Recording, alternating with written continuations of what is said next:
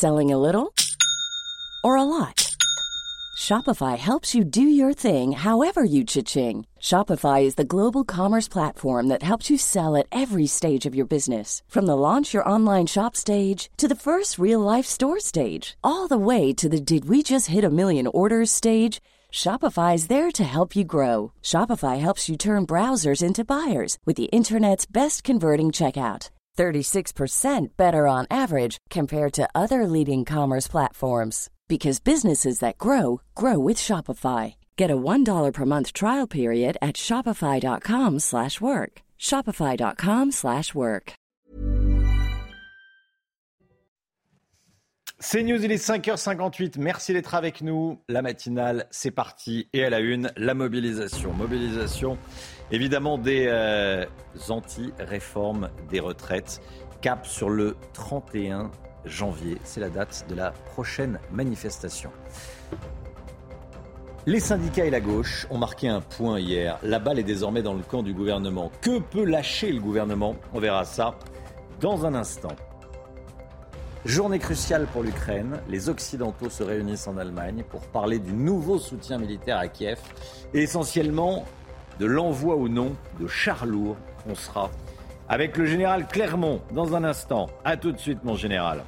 Les plus de 55 ans n'ont pas assez épargné pour leur retraite. Et oui, on verra ça avec Lomic Guillot dans la chronique écho. A tout de suite, Lomic. Et puis on ira dans les Côtes d'Armor où les propriétaires d'une crêperie sont embêtés par un voisin qui se plaint des odeurs de crêpes en Bretagne. Oui, oui, vous avez bien entendu. Vous allez les entendre, ces propriétaires de crêperies sont furieux.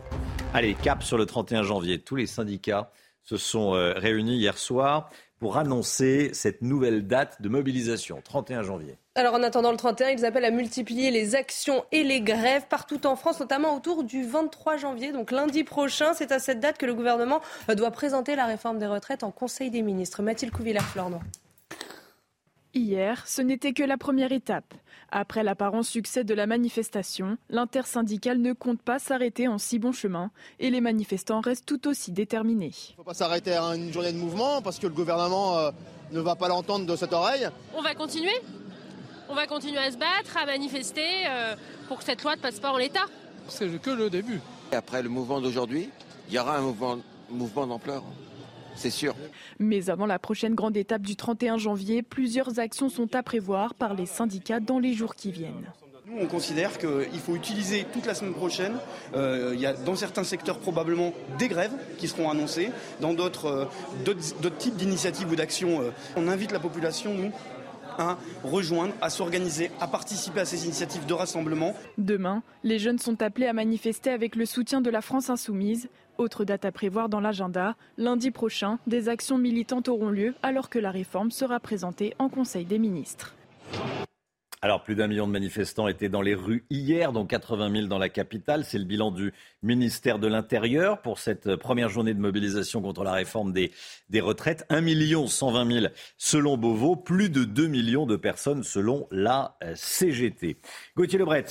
Bon, on est euh, au lendemain de cette euh, mobilisation. Qu'est-ce que le gouvernement peut lâcher? Eh bien, euh, franchement, Romain, pas grand-chose. C'est pas la volonté du président de la République. Alors, il y a bien la durée de cotisation pour ceux qui ont commencé avant 21 ans. Ceux qui ont commencé avant 21 ans, c'est paradoxal, doivent cotiser plus longtemps, même s'ils partent pas évidemment à 64 ans. Ils doivent cotiser 44 ans, alors que tous les autres doivent cotiser 43. Ça ne plaît pas d'ailleurs aux Républicains qui, eh bien, les Républicains qui pourraient être les alliés du gouvernement pour faire passer cette réforme à l'Assemblée nationale. Ça crée aussi un léger malaise dans les rangs euh, de la majorité. Mais pour le moment, la Première ministre est inflexible. Elle dit que si elle cède sur ce point, ça va déséquilibrer son projet d'un point de vue euh, budgétaire. Ensuite, il y a les 1200 euros de pension euh, minimum. Alors normalement, ça sera rétroactif. Ça s'appliquera à tous les retraités qui ont une carrière complète, ces fameux 1200 euros. Mais c'est 1200 euros bruts et pas 1200 euros nets. Alors que les Français ont pu comprendre l'inverse dans la communication gouvernementale, faute de communication. Donc là, est-ce qu'il pourrait y avoir un geste du gouvernement faire en sorte que ces 1200 euros de pension minimum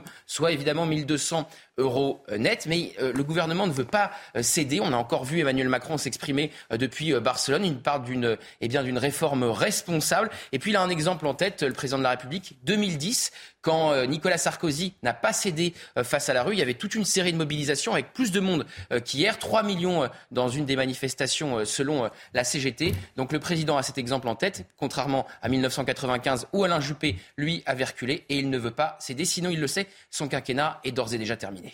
Des manifestations qui se sont déroulées dans de bonnes conditions. La Première ministre et le ministre de l'Intérieur ont salué l'engagement des forces de l'ordre et des organisations syndicales. Il n'y a pas eu trop de débordements.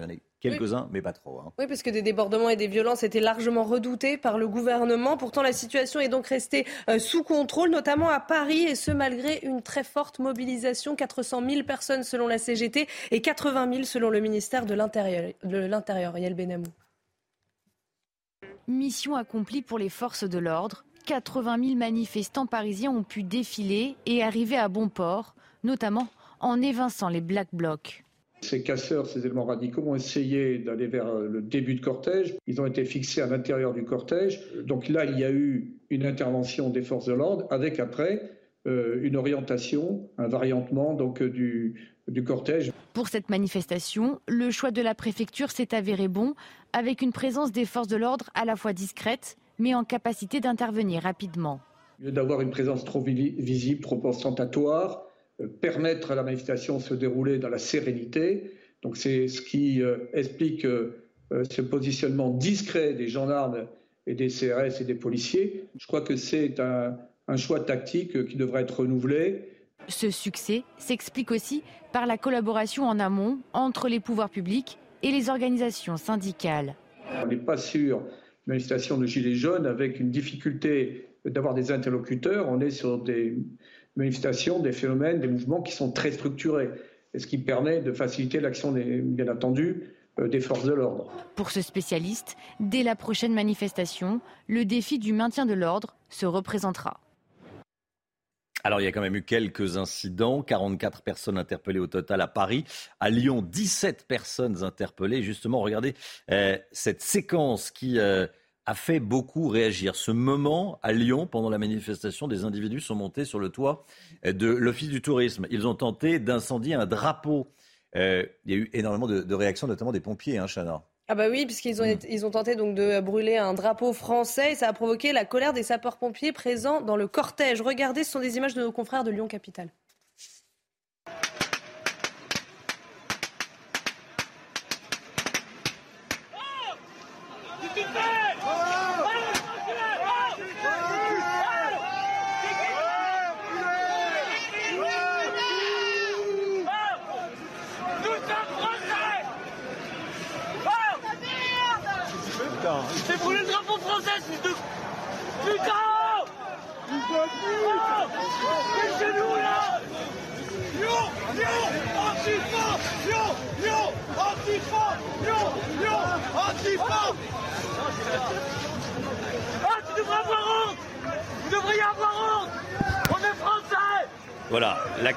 euh, des, pompiers, on le comprend, on brûle pas un drapeau français, même pendant une manifestation contre la réforme des, retraites. Voilà, il y a quelqu'un qui, est monté sur le, toit pour aller calmer les, les, plus, euh, les plus excités. Je voulais vous montrer cette, euh, cette séquence ce matin. Euh, à propos de politique, tiens, tout le monde est gagnant au Parti socialiste. Vous savez qu'il y a deux candidats euh, pour prendre la tête du, PS. Eh bien, ils se sont tous les deux déclarés gagnants cette nuit. Il va y avoir une réunion de réconciliation, de recollement, comme on dit au PS. Bon, euh, plus sérieusement, il y a deux lignes hein, entre ces deux. Il y a Olivier Faure qui veut continuer à le PS soit membre de la NUPES, hein, de la gauche radicale, et puis l'autre, Nicolas Maillard-Rossignol, autre ligne, il veut arrêter d'être euh, associé à la, à la NUPES. Voilà, deux lignes. On connaîtra le vrai vainqueur dans les prochaines heures. Est-ce que vous connaissez la shrinkflation? C'est un phénomène qui a pris de l'ampleur avec l'inflation, la hausse des prix. La shrinkflation consiste à réduire les quantités d'un produit. Ça nous est tous arrivé de se dire tiens, il y en a un petit peu moins. Euh, mais pour le même prix. Hein. Le prix bouge pas, la quantité baisse, Chana. Hein. Et le prix augmente même parfois. Romain, en clair, quand vous achetez euh, votre paquet de gâteaux, il y en a moins dans la boîte, mais vous ne ferez pas d'économie pour autant. C'est autorisé par la loi à condition d'avertir le consommateur. Jean-Michel Decaze. Six marques de la grande distribution avaient été accusées d'inflation masquée en 2022 par l'ONG Foodwatch. Liste complétée en octobre dernier par 60 millions de consommateurs. Moins de produits vendus au même prix, voire plus cher. Ce fut le cas pour ces portions de fromage passées de 20 à 18 grammes. Des bouteilles de sirop de 75 centilitres transformées en 60 centilitres. Même l'eau minérale a coulé de 1 litre 25 à 1 litre 15. Une technique quasi invisible pour les consommateurs. C'est de l'arnaque. C'est de l'arnaque. Voilà toujours faire payer plus cher et puis voilà. La répression des fraudes a mené son enquête entre le 14 septembre et le 1er novembre 2022. 5700 références et 300 magasins sont passés à la moulinette. Conclusion, les inspecteurs ont constaté 11% d'anomalies pour les produits alimentaires et 10% sur les produits d'hygiène. C'est une façon de faire semblant de ne pas augmenter les prix, mais de toute façon ils augmentent. Les consommateurs qui constatent des cas d'inflation masquée peuvent dénoncer les produits et donc les marques sur le site de la répression des fraudes, Signal Conso. On se dit, il faut, avoir l'œil, il hein, faut les regarder tout en bas, euh, la, la, le, poids du, le poids du produit. Qu'est-ce qui fait ça? Même l'eau, hein, 1, euro, euh, litre 25 devient 1 litre 15. Il faut quand même avoir l'œil. Hein. Mm, mm. Si on fait ça à chaque produit, pardon. Et de la mémoire. Et de la mémoire. Cette dame a 100% raison. C'est une façon déguisée d'augmenter les prix. Ah bah oui, ça, euh, oui. Euh, l'odeur de la crêpe chaude, généralement, ça donne faim. généralement, ça sent bon. Mais pas pour tout le monde. À Erquy, au pays de la crêpe, hein, dans les Côtes d'Armor, en Bretagne, les propriétaires de la crêperie du pêcheur vont devoir passer devant le tribunal.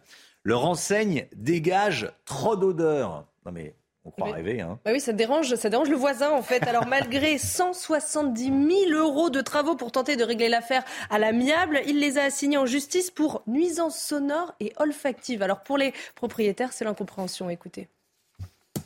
On investit quand même pas loin d'un million d'euros dans cette affaire. On est très jeune on est surendetté, euh, voilà, on est désolé, mais on ne peut pas fermer puisque aujourd'hui il aurait fallu faire les choses avant. Et je dis moi, si on ferme, je dis nous, on est vraiment dans une merde totale. Et euh, je dis il faut aussi essayer de vous mettre à notre place. Et là, il a dit non, je ne veux pas me mettre à votre place, je veux que vous fermiez. Alors que nous, on arrive à comprendre que ça le dérange. On fait au mieux toute l'année, mais on a vraiment besoin du 10 juillet au 25 août. C'est là où on travaille vraiment le plus. Voilà, je suis sûr que ça vous agace. C'est vrai quand on est en Bretagne se plaindre d'odeur de crêpes. C'est comme si on se plaignait de l'odeur de la mer euh, en Bretagne ou, euh, ou, en, euh, ou à Biarritz. Il y a trois ah choses en Bretagne la mer, les hmm. crêpes, le cidre. La mer, le cidre. Oui, il y, en a d'autres. Hein, mais... et, le beau temps aussi. Oui, exactement. Les quatre saisons en une seule journée en Bretagne. Voilà, exactement. plus d'égalité face à la nudité sur les réseaux sociaux. Le géant Meta, hein, c'est Facebook et Instagram essentiellement, est interpellé par le conseil de surveillance du, du groupe. Donc, conseil de surveillance de, du groupe euh, qui euh, reproche donc à ces réseaux sociaux d'interdire les photos de seins nus et d'empêcher euh, les femmes donc de s'exprimer, mais également les personnes transgenres ou non binaires. Bon, alors que les hommes, eux, ont le droit de publier des photos torse nu, mais pas les femmes. Oui, alors Meta devrait donner une réponse sur ces nouvelles règles de nudité d'ici la mi-mars. Voilà, effectivement, on, se souvient de, de, la, du portrait, enfin non, du, du, du tableau, j'enlève l'oreille, du, du tableau euh, L'origine du monde de Gustave Courbet qui avait été euh, interdit euh, sur, sur Facebook. Mhm. Ils avaient censuré aussi des photos légèrement dénudées de Brigitte Bardot. Et qui avaient été censurées. Censurées. Avant, elles, elles, ont été remises ensuite. Mais bon, voilà. Donc, bientôt de nouvelles règles sur la nudité. On en parle ce matin. Allez, le sport tout de suite avec un duel légendaire entre Léo Messi et Ronaldo hier soir en Arabie Saoudite. Match de gala. Cette année, les hommes n'ont pas fini de bouger. Votre programme sport avec Newman.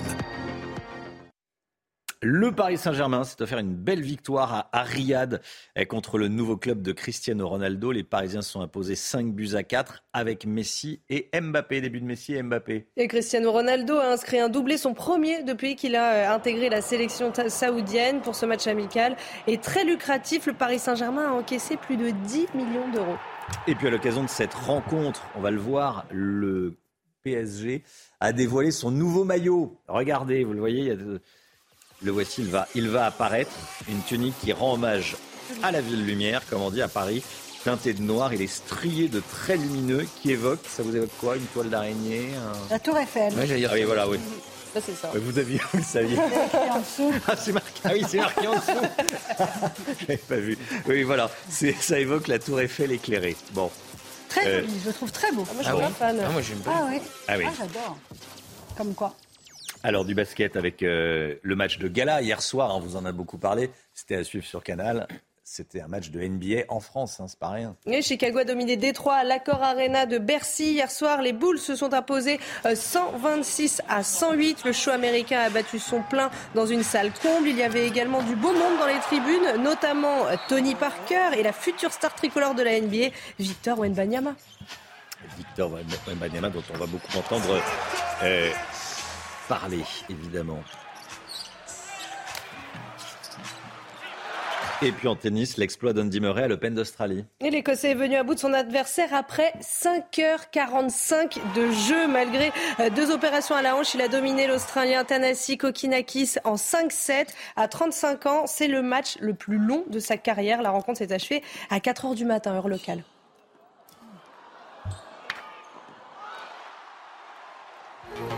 Cette année, les hommes n'ont pas fini de bouger. Votre programme sport avec Newman. C'est News, restez bien avec nous. Dans un instant, va parler de l'Ukraine. Euh, deux rendez-vous importants aujourd'hui. Les vœux du président de la République aux armées, ça sera à la base aérienne de, de Mont-de-Marsan. Et puis cette réunion cruciale en Allemagne où sera décidé l'envoi ou non en Ukraine de chars lourds. On en parle et on écoutera l'expertise du général Clermont qui sera en direct avec nous dans un instant. A tout de suite. C'est News, il est 6h17. Merci d'être avec nous. Dans un instant, l'Ukraine, on sera avec le général Clermont. Mais tout d'abord, le point info avec Chanel Housteau. Abeilles ou betteraves, il faut choisir. L'Union européenne a banni cette nuit les dérogations sur les néonicotinoïdes. Ces insecticides menacent les colonies d'abeilles mais protègent les cultures de betteraves. La France disposait d'une autorisation d'urgence pour les utiliser. Maintenant, ça n'est plus possible. Les 24 000 planteurs français craignent des conséquences désastreuses et irréversibles sur leur production. Nouvelle attaque à l'arme blanche à Paris. Les faits se sont déroulés près de la porte d'Orléans, boulevard Brune, hier soir vers 23h. C'est une information CNews. Un homme a été blessé au visage et à l'aine par une arme tranchante. Son pronostic vital est engagé. La piste d'un règlement de compte entre bandes rivales est privilégiée par les enquêteurs. Et puis le pionnier du folk rock, l'américain David Crosby, est mort après une longue maladie. Il avait 81 ans. C'était le cofondateur des Birds et membre du supergroupe Crosby, Still, Nash et Young. Euh, il était connu pour ses longs cheveux et sa moustache mythique. L'année dernière, il avait confié en interview vouloir continuer à écrire, à chanter et à monter sur scène, même après 60 ans de carrière. On est en direct avec le général Clermont. Bonjour mon général. Bonjour Romain. Merci d'être avec nous ce matin. On va parler de cette grosse actualité, réunion cruciale en Allemagne aujourd'hui au sujet de la guerre en Ukraine. Les Occidentaux vont se, réunir, va être décidé notamment l'envoi ou non de, de chars lourds. Euh, qu'est-ce qui se dessine ce matin?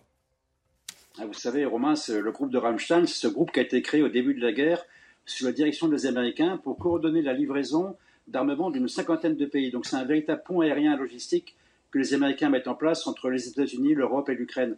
Cette fois-ci, le sujet, compte tenu d'un contexte d'escalade à l'intérieur de la guerre et d'offensive russe actuellement sur le Donbass, c'est d'aider les Ukrainiens à gagner la guerre.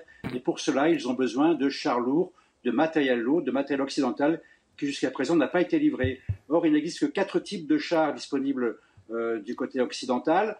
Euh, les chars américains et les Américains ont dit qu'ils n'en livreraient pas pour l'instant. Les chars français et la France, pour l'instant, a livré des chars légers, euh, les chars AMX 10 RC les chars britanniques, et là les Britanniques ont annoncé qu'ils livraient des Challenger 2, une, dizaine de Challenger dans les prochaines semaines, et surtout les chars allemands, le fameux Léopard 2, qui euh, a été produit à plus de 3000 exemplaires. Donc aujourd'hui, la pression elle va être essentiellement sur le nouveau ministre de la Défense allemand, le monsieur Boris Pistorius, qui découvre totalement le sujet parce qu'il n'avait pas d'antécédent particulier dans la défense, et qui se retrouve au milieu de l'arène, à Ramstein, à essayer de répondre à la pression d'un grand nombre de pays, et en particulier des Ukrainiens, qui demande la livraison de chars Léopard 2. Donc on va assister aujourd'hui à une mise sous tension de l'Allemagne qui euh, jusqu'à présent euh, pas très allante, en particulier sur la livraison euh, d'équipements lourds vers l'Ukraine. Et, donc c'est ce qui va se jouer aujourd'hui, c'est l'avenir des chars lourds sur le champ de bataille, sachant qu'un char lourd c'est compliqué, la formation est longue, la maintenance est, délicate et que on va se rendre compte que les, chars lourds, pour qu'ils soient efficaces, il en faut plusieurs centaines et ça va être difficile de livrer plusieurs centaines de chars. Mais l'enjeu, effectivement, de la journée, c'est le, les chars lourds. Et tout cela s'inscrit dans une, escalade de la guerre. Et on se rend compte aujourd'hui que le mot négociation a disparu du vocabulaire. On se prépare plutôt à, l'offensive ou à la contre-offensive, en tout cas aux activités militaires qui vont reprendre très probablement au printemps prochain.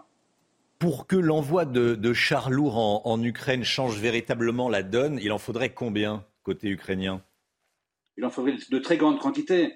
Euh, les Russes sont extrêmement désorganisés, on l'a bien vu, mais ils ont à peu près plus de 10 000 chars de tout type. Les Ukrainiens, au début de la guerre, avaient 2 000 chars également de tout type. Ils ont donc perdu beaucoup de chars. Donc si on lance dans une bataille d'attrition, une bataille de chars, une bataille de mouvement terrestre, il en faudrait plusieurs centaines.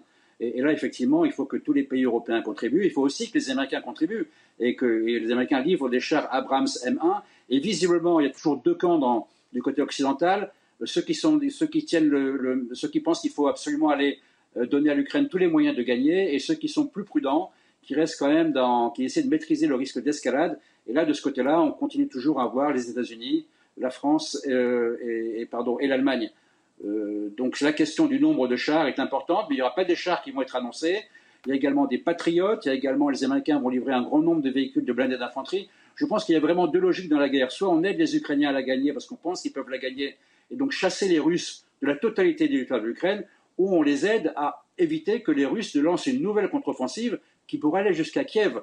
Donc en réalité, la ligne entre les deux, entre les deux positions, elle est, elle est, mouvante, et, c'est effectivement la livraison des armements occidentaux qui va permettre ou non à l'Ukraine de se dépendre, de se défendre ou pas. L'Ukraine dépend totalement aujourd'hui de livraison d'armements occidentaux pour euh, euh, maîtriser, euh, soit obtenir la victoire, soit empêcher les Russes de lancer une contre-offensive euh, au printemps prochain. Merci beaucoup, mon général. Général Bruno Clermont va vous retrouver hein, tout au long de la matinale, bien sûr.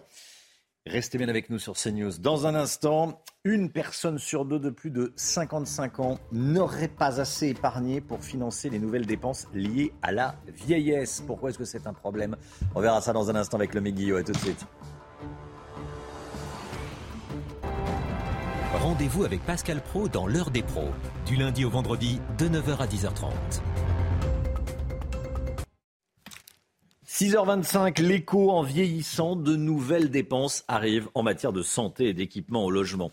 Alors vous nous dites ce matin, le Guillot, que les Français de plus de 55 ans n'ont pas suffisamment épargné pour faire face à ces dépenses. Oui, Romain, c'est une étude Silver Valley citée par euh, les échos. 54% des Français interrogés disent qu'ils n'ont pas assez épargné pour financer leur euh, avancée en âge et un retraité sur trois ne se sent pas à l'abri du besoin. Alors en réalité, ce que montre aussi l'étude, c'est que les seniors possèdent plus de patrimoine que la moyenne des Français, mais ils disposent de peu de liquidités puisque ce patrimoine est en grande majorité immobilier. Souvent, hein, ils possèdent leur logement. 73% des retraités sont propriétaires contre un peu plus de 50% du reste de la population.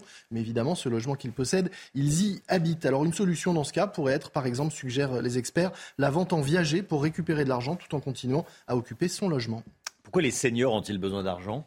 Pour faire des travaux chez eux, notamment. 23% des seniors disent avoir dû réaménager des espaces chez eux, notamment la salle de bain. Ils ont remplacé par exemple la baignoire par une douche ou encore installé des volets électriques. En fait, avec l'âge, il y a un certain nombre de dépenses qui augmentent et qu'il faut bien financer. Si on regarde par tranche d'âge, entre 55, entre 65 pardon, et 75 ans, ce sont les frais de transport et de santé qui augmentent énormément plus 24% pour le transport, plus 5% pour la santé. Entre 75 et 85 ans, c'est la santé qui devient le, premier poste de dépense avec des tarifs de mutuelle en forte hausse à cet âge-là. Et puis les frais de prestation de services à domicile qui commencent à arriver. Et puis enfin, à partir de 85 ans, ce sont les soins d'accompagnement qui deviennent le premier poste de dépense pour les seniors. Si on veut rester à domicile à la retraite, ça a un coût 1164 euros en moyenne pour vieillir dignement de 65 ans à plus de 85 ans. Et c'est hors loyer, hors eau, hors électricité et hors alimentation. 1164 euros. Alors même avec une retraite minimum à 1200, on voit bien que pour beaucoup, sans épargne ni patrimoine, c'est impossible. C'était votre programme avec XXL Maison, Mobilier Design et Décoration. 6h28, le temps et on commence avec la météo des neiges. Votre programme avec Rosbay, soin d'excellence pour sublimer vos cheveux. Rosbay.com les valeurs observées sur les massifs. Plus de 15 cm de neige tombée à Avoria 1800, des températures extrêmement basses. Le risque d'avalanche reste marqué sur la partie nord des Alpes. 42 pistes sur 51 ouvertes ce vendredi, jusqu'à 3 mètres 35 de cumul de neige sur les hauteurs du domaine. Quelques flocons reviendront dans l'après-midi de ce vendredi aux Houches. Vous allez le voir avec les prévisions. 12 remontées mécaniques sur 16 disponibles, 10 cm en bas de la station, 70 cm à 1900 mètres d'altitude. Enfin, l'enneigement se fait attendre en Auvergne malgré les 20 cm tombés au Mont d'Or, 21 pistes ouvertes sur 32 pour commencer le week-end sur une neige fraîche avec des températures qui resteront bien négatives. Même chose au Grand Bornand.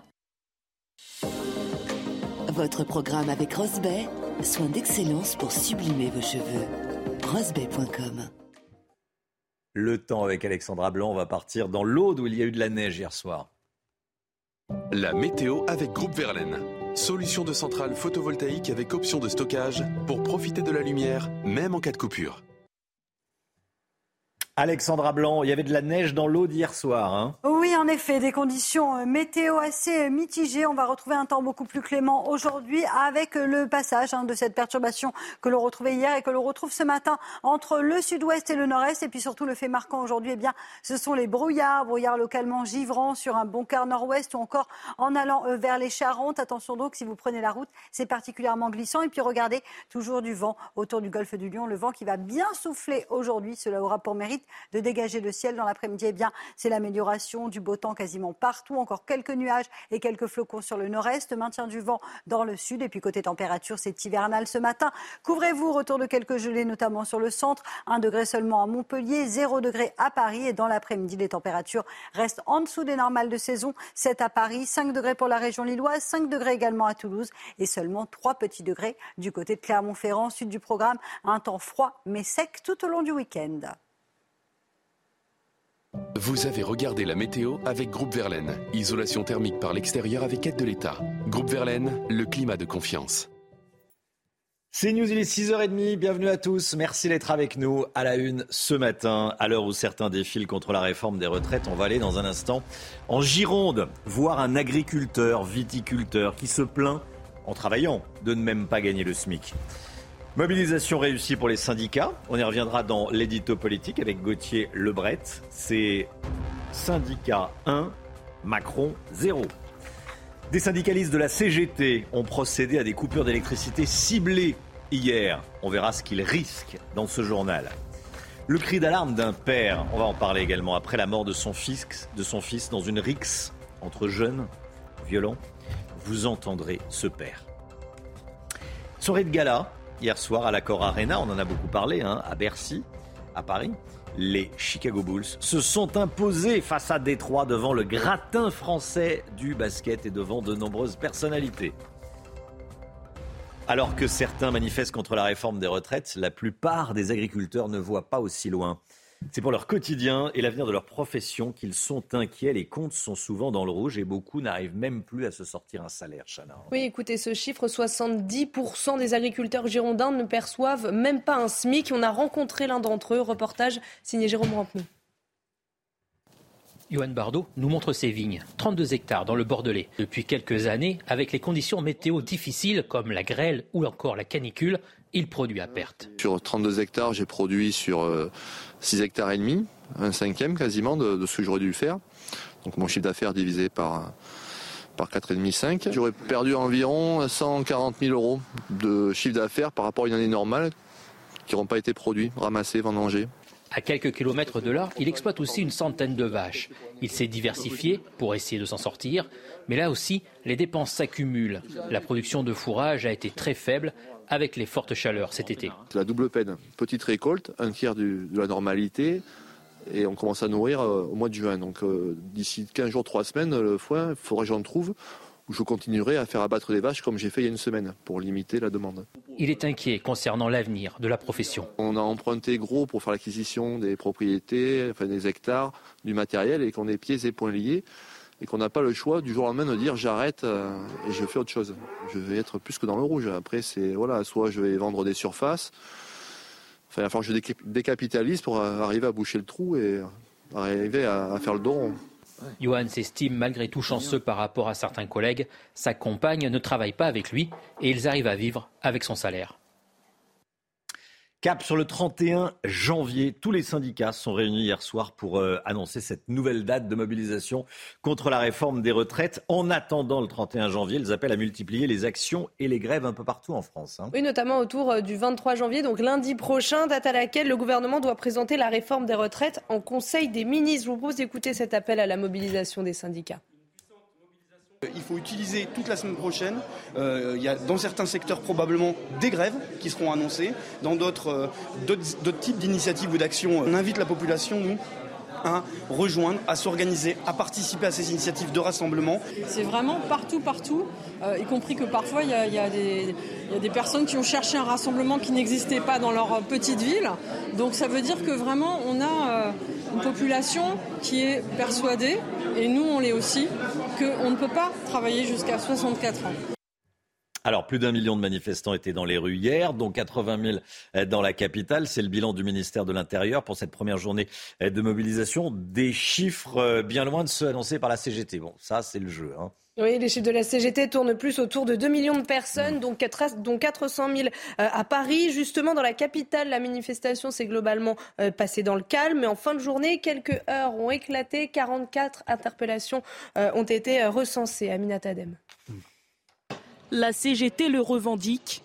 À Paris, ils étaient 400 000 à manifester contre la réforme des retraites.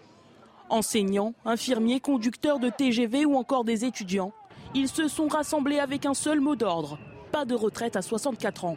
62, c'est déjà trop. Alors 64, non. Je trouve ça scandaleux qu'on essaye de nous reprendre des acquis sociaux. C'est encore un système de retraite qui va pas qui va pas être pour nous, mais pour ceux qui gagnent le plus. J'espère qu'aujourd'hui, ça va vraiment faire bouger le gouvernement parce que bah, nous, on ne battra pas en retraite sans mauvais jeu de mots. Dès le début de la manifestation, la place de la République est noire de monde. L'union sacrée des syndicats, fort de plusieurs dizaines de milliers de personnes, se met en marche. Les Français ont bien répondu à l'appel et sont prêts à aller jusqu'au bout. L'idéal, ce serait de revenir à 60 ans. Bon, euh, voilà, déjà si on maintient 62, ce sera bien. En fin d'après-midi, quelques heures éclatent en tête de cortège aux abords de la place de la Bastille. Très vite, les forces de l'ordre interviennent pour empêcher les dégradations aucun autre point de tension n'a été constaté par la police. Une nouvelle manifestation est prévue le mardi 31 janvier. Voilà, et soyez là si vous le pouvez à 8h30. On sera avec Jean-Rémy Girard, euh, président national du, SNALC, qui est un syndicat de, lycéens. Il nous dira ce qu'il compte faire euh, pour ces euh, prochains jours, prochaines semaines. Le, message a le mérite d'être clair. Alors, vous allez voir de quoi je vais vous parler. Sandrine Rousseau a publié une photo d'elle à la manifestation contre la réforme des retraites. Petit détail derrière elle, il y avait cette pancarte. Bon, pourquoi elle en veut à Michel Sardou? Mais quel est le, quel est le rapport? Message adressé donc à Michel Sardou, au chanteur, en réponse à ce qu'il avait dit la veille, en interview, il avait dit euh, vouloir organiser une marche pour sauver le mari déconstruit de Sandrine Rousseau. Donc Sandrine Rousseau lui a répondu euh, avec, ce, petit tweet. Bon, c'est bon, ça c'est pas bien méchant, ça fait plutôt, euh, ça fait plutôt sourire. Très mobilisé contre la réforme des retraites, la CGT Énergie a frappé fort en cette première journée d'action. En plus des baisses de production électrique, il y a eu des coupures volontaires de courant à Massy en Essonne et à Chaumont en Haute-Marne. Hein. Alors ce matin, on se demande que risquent ces militants. Est-ce que légalement, ils ont le droit de couper volontairement l'électricité? On voit ça avec Barbara Durand. Ils ont mis leurs menaces à exécution. Hier, deux coupures volontaires de courant ont eu lieu, une à Massy dans l'Essonne, l'autre à Chaumont en Haute-Marne. La première a été revendiquée par la CGT Énergie. La réponse des, grévistes qui, mènent ce type d'action, eh ben, c'est toujours la même. C'est de dire, mais quand on fait grève, par définition, on interrompt un service, on interrompt un processus de production. Donc, euh, euh, le fait de faire grève et d'aller jusqu'à l'interruption d'une production, en l'occurrence d'une production électrique, eh bien on vous dit, ça, c'est pas une infraction pénale, c'est l'exercice du droit de grève. Si l'entreprise est démunie pour riposter face à ce genre d'action, le droit de grève ne peut pas justifier la commission d'une infraction pénale. Et là, les sanctions peuvent être lourdes. On peut penser aussi à une infraction plus grave qui est la dégradation volontaire d'un bien. Le bien en question, c'est le flux électrique. La dégradation par un moyen susceptible euh, de mettre en danger la vie des personnes. Ce qui, alors elle n'est pas simple à caractériser, mais c'est une infraction extrêmement grave qui peut aller jusqu'à 10 ans d'emprisonnement. Enedis, qui condamne fermement ces actions, a indiqué qu'elle porterait plainte, comme l'entreprise le fait systématiquement auprès de la police et de la gendarmerie. La guerre en Ukraine. Aujourd'hui se tient une réunion cruciale à Ramstein en Allemagne. Les pays soutenant militairement l'Ukraine vont décider de nouvelles livraisons. Les Américains vont fournir une aide, on l'a appris ces dernières heures, de 2 milliards 500 millions de dollars supplémentaires. Hein. Oui, à cela devrait s'ajouter 53 euh, véhicules blindés anti-mines et 350 véhicules de transport M998. Je vous propose d'écouter euh, Volodymyr Zelensky. Nous nous préparons pour la réunion de Ramstein. Nous attendons des décisions fortes. Surtout, nous attendons une aide militaire importante de la part des États-Unis. Nous attendons aussi la décision d'une capitale européenne qui enclenchera les chaînes de coopération concernant les tanks. Je pense que le leadership allemand restera inchangé. Regardez ce crâne de près de 300 kilos, celui d'une baleine vieille de 12 millions d'années. C'est toujours impressionnant. Elle a été baptisée Cody et le squelette a été retrouvé sur une plage de l'État américain du Maryland. Alors bon, faut le, faut l'imaginer, hein, c'est un crâne de baleine. Il a fallu deux mois pour l'extraire et le, déplacer. Le crâne va être examiné pour savoir de quelle espèce il s'agit. Voilà, un crâne de baleine de 300 kilos. Commentaire à droite, commentaire à gauche. Mon crâne pèse moins lourd. Oui. ça, euh, oui. 300 kilos, oui, ça, je vous le souhaite, oui. Je vous le souhaite. Allez, 7h20, le sport. Cette année, les hommes n'ont pas fini de bouger. Votre programme sport avec Newman. La folle soirée NBA en France, folle soirée de basket américain à l'accord Arena à Bercy. Hier soir, les Bulls se sont imposés 126 à 108. Le show américain a battu son plein dans une salle comble. Il y avait également du beau monde dans les tribunes, notamment Tony Parker et la future star tricolore de la NBA, Victor Wenbanyama. Je vous propose d'écouter le pivot des Chicago Bulls, Nicolas Vucevic à la fin du match.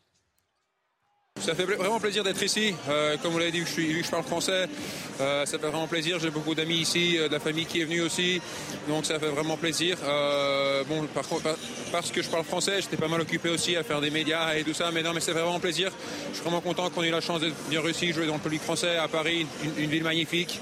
On a eu un peu de temps pour en profiter aussi. Donc je suis vraiment content d'être ici. Je suis vraiment content qu'on a gagné. J'espère qu'un jour on va revenir. Voilà, j'espère qu'un jour on va, on revenir. On a vu brièvement, mais on va vous le remontrer, euh, Victor Wembanyama, hein, c'est la future vedette, euh, le Français qui va partir jouer aux États-Unis en, NBA. On saura où est-ce qu'il jouera en, en, juin prochain. Tiens, le voilà, il était dans les tribunes et tout le monde n'avait Dieu que pour lui.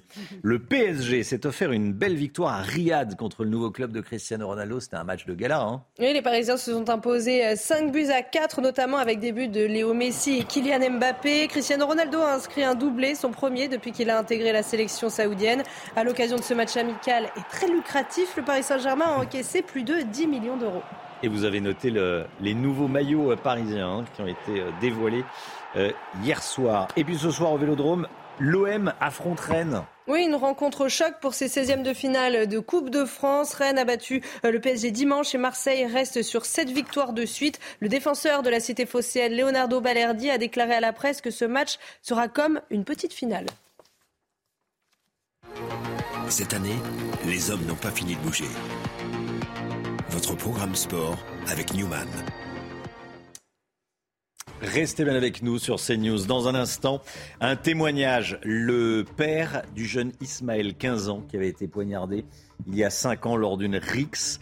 Il euh, témoigne ce matin dans, la matinale CNews. A tout de suite.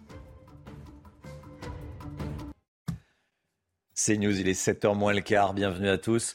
tout d'abord, le point info avec Chanel Housteau. Cap sur le 31 janvier, tous les syndicats se sont réunis hier soir pour annoncer cette nouvelle date de mobilisation. En attendant le 31, ils appellent à multiplier les actions et les grèves partout en France, notamment autour du 23 janvier, donc lundi prochain. C'est à cette date que le gouvernement doit présenter la réforme des retraites en Conseil des ministres. Tout le monde est gagnant au Parti Socialiste, allez croire. Nicolas Mayer-Rossignol et Olivier Faure ont tous les deux remporté le scrutin, désignant le premier secrétaire du groupe. Les deux candidats ont annoncé leur victoire cette nuit à quelques minutes d'intervalle. Ils s'accusent mutuellement d'irrégularité dans les votes. Une commission de recollement des résultats doit donc se tenir dans la journée. La guerre en Ukraine et cette réunion cruciale à Ramstein en Allemagne, les pays qui soutiennent militairement Kiev se rassemblent aujourd'hui autour de cette question. Va-t-on envoyer des chars lourds en Ukraine? Un conflit qui sera également très présent dans les vœux aux armées d'Emmanuel Macron. Il sera aujourd'hui à la base aérienne de Mont-de-Marsan dans les Landes. On parle de 400 milliards de budget pour la défense sur 7 ans. C'est fou hein, ce dont vous nous parlez hein, au Parti socialiste. Il y a, ce matin, il y a, deux, il y a deux numéros un. En réalité, bon, il y a deux lignes hein, qui, euh, il y a deux lignes qui s'affrontent. Il y a celui qui veut rester avec la Nupes, c'est euh, euh, Olivier Faure, et puis l'autre qui veut quitter la, quitter la, Nupes. On verra qui, on verra qui la, qui, qui, qui l'emporte. au final. Oui, Gauthier? Ça rappelle la même chose qui s'était passée entre Martine Aubry et Ségolène Royal, et certains avaient accusé Martine Aubry d'avoir volé la victoire à Ségolène Royal. Nouvelle attaque à l'arme blanche à Paris. Les faits se sont déroulés euh, près de la porte d'Orléans, boulevard Brune, hier soir vers 23h. C'est une information CNews qu'on vous donne. Euh, un homme a été blessé au visage et à l'aine par une arme tranchante. Son pronostic vital est engagé. Hein. Et la piste d'un règlement de compte entre bandes rivales est privilégiée par les enquêteurs. Un dispositif de sécurité a été mis en place pour éviter euh, des représailles. La guerre des bandes. La guerre des bandes qui fait de nombreux morts chaque année en France. Et ce matin, on vous parle, on vous parle du jeune Ismaël. 15 ans, poignardé il y a 5 ans pendant une rixe entre adolescents. Son meurtrier a été jugé et emprisonné, mais pour son père, euh, ça ne suffit pas pour atténuer sa douleur. Nos équipes l'ont rencontré. Jeanne Cancard et Fabrice Elsner. C'est là, mon fils a perdu la vie. C'est là. Chaque année, depuis le 13 janvier 2018, le papa d'Ismaël vient se recueillir dans cette rue du 11e arrondissement de Paris, où son fils de 15 ans a été poignardé. Ce jour-là, alors que l'adolescent enregistre un clip de rap avec ses amis dans un square, une bande de jeunes venus du 19e arrondissement déclenche une rixe. Il s'était posé pour dire non, ne faites pas la bagarre. Il a pris un coup de couteau, il est mort. Mon fils n'était pas dans un groupe de, bandits, de voyous. La preuve, la fresque est là. C'était un enfant bien. Il avait une belle âme. Cinq ans plus tard, le père d'Ismaël n'a plus de haine, mais ne comprend pas comment un tel niveau de violence peut être atteint chez certains jeunes. La seule chose que je demande, le jour où j'ai envie de le rencontrer, et qu'il me dise pourquoi il a tué mon fils. Vous n'avez pas la réponse à la question Non, je sais pas. Moi, je n'ai pas la réponse. Ce que je vis, ce que ma famille et moi nous vivons, je ne veux même pas que mon pire ennemi vive ça. J'ai tout simplement mal. Parce que ces jeunes qui meurent, il y a Henri, il y a Wally, il y a Ismaël, il y a plein de jeunes qui meurent et il y a celui qui vient de mourir.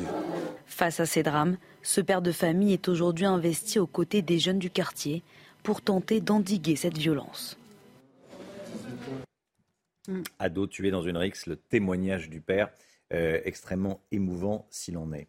6h49, restez bien avec nous. Dans un instant, le jour d'après, le jour d'après la manif Manifestation, les manifestations contre la réforme des, retraites. Syndicat 1, Emmanuel Macron 0 avec Gauthier Lebret. A tout de suite. Rendez-vous avec Jean-Marc Morandini dans Morandini Live du lundi au vendredi de 10h30 à midi. C'est News, il est 6h52. Bon réveil à tous. Merci d'être avec nous. 1 à 2 millions de personnes dans les rues un peu partout en France pour dire non à la réforme des retraites. Gauthier Lebret, c'est une première victoire pour les syndicats et pendant ce temps, le gouvernement dit qu'il veut rester inflexible. Hein. Absolument, euh, test plus que réussi euh, pour les syndicats. La mi-temps, c'est 1-0 en leur faveur. Et en fait, euh, c'était annoncé, Romain, depuis le 10 janvier, puisque le 10 janvier, Olivier Véran, porte-parole du gouvernement, disait ne pas croire à une mobilisation massive. Donc, il s'est passé ce qu'il se passe à chaque fois, l'inverse de sa prédiction. Les renseignements intérieurs ont eux aussi sous-estimé le nombre de manifestants, vous l'avez dit, qui était donc entre 1 et 2 euh, millions. Emmanuel Macron a réagi depuis euh, Barcelone où il était en déplacement. Le président reste effectivement euh, inflexible. Il veut faire aboutir une réforme, dit-il, juste et responsable. La veille, selon son entourage, il disait eh bien, ne pas croire à la victoire de l'irresponsabilité. Sous-entendu eh bien, que ceux qui sont contre cette réforme sont des irresponsables. Les syndicats dénoncent une forme de mépris pour Laurent Berger de la CFDT. Cette manière de parler est inacceptable. Ce pays ne se gouverne pas avec avec des slogans pour le patron de la CFDT. Et il n'y a pas d'un côté les intelligents et de l'autre le camp de l'irresponsabilité. Alors, la mobilisation d'hier fait penser à celle de 95 et de 2010. Hein. Oui, alors en fait, euh, chacun a son exemple. Évidemment, euh, la NUPES, les syndicats, les manifestants pensent à 1995, puisque en 1995, Alain Juppé, alors euh, Premier ministre, a reculé sur sa réforme des retraites. Et le gouvernement prend l'exemple de 2010, où il y avait plus de manifestants, une manifestation à plus de 3 millions de personnes, selon les chiffres euh, de la CGT. Et en 2010, eh bien, Nicolas Sarkozy, François Fillon et Éric Woerth, qui portaient cette retraite, ont fait le choix de ne pas reculer. Alors, est-ce que le gouvernement pourrait lâcher du lest? Je vous le disais, on en est vraiment très loin. Il n'y a pas grand-chose en fait sur quoi le gouvernement est prêt à reculer. Il y a euh, les fameux 44 euh, ans de cotisation pour ceux qui ont commencé avant 21 ans. C'est vrai que c'est injuste. Vous avez commencé avant les autres, mais vous allez devoir cotiser plus que les autres, puisque vous cotiserez 44 euh, ans selon la réforme présentée par Elisabeth Borne, et non 43 qui est la règle qui s'applique à tous les autres. Alors ça ne plaît pas aux républicains. Je vous rappelle que le gouvernement compte sur les républicains pour voter cette réforme. Et on commence à grincer des dents aussi du côté de la majorité. Mais Elisabeth Borne, la Première ministre, reste inflexible puisqu'elle dit que si elle lâche eh bien, sur ce point euh, précis, ça va créer un déséquilibre budgétaire dans son projet. Autre point sur lequel le gouvernement pourrait peut-être infléchir sa position, les 1200 euros de pension qui vont euh, s'appliquer à l'ensemble des retraités qui ont une carrière complète de manière donc euh, rétroactive pour les nouveaux retraités, mais aussi pour les anciens, sauf que c'est 1200 euros bruts et pas 1200 euros net. Et en fait, les Français ont compris euh, l'inverse, puisque le gouvernement, le reconnaît d'ailleurs en off, a mal communiqué. Mais ça n'arrivera évidemment pas euh, à convaincre les syndicats, ça ne suffira pas à convaincre les syndicats qui sont inflexibles et qui ne veulent pas qu'on touche à l'âge. Deuxième ronde de mobilisation, deuxième mi-temps, le 31 janvier. Merci beaucoup Gauthier Lebret. Euh, les, manifestants étaient inspirés. Hein, quand on regarde les, pancartes ah euh, derrière moi, il y a faut pousser mémé dans la retraite, pas dans les orties. Mmh. Ou encore euh, retraite anticipée pour Macron. Ou encore 64 ans, Elisabeth dépasse les bornes. Bon, allez, on l'a pas mal entendu. Ma, pancarte est toute pourrie, ma retraite le sera aussi. Ah, elle est bien celle-là. Voilà, bon, ça c'est le côté un peu, allez, un peu, un peu souriant de l'histoire. soyez là à 8h15. Hein.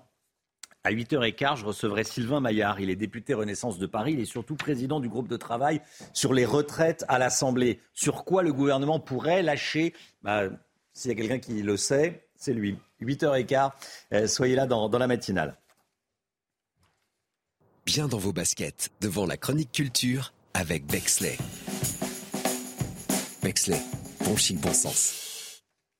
La musique, ce matin, le nouveau titre de The Weeknd.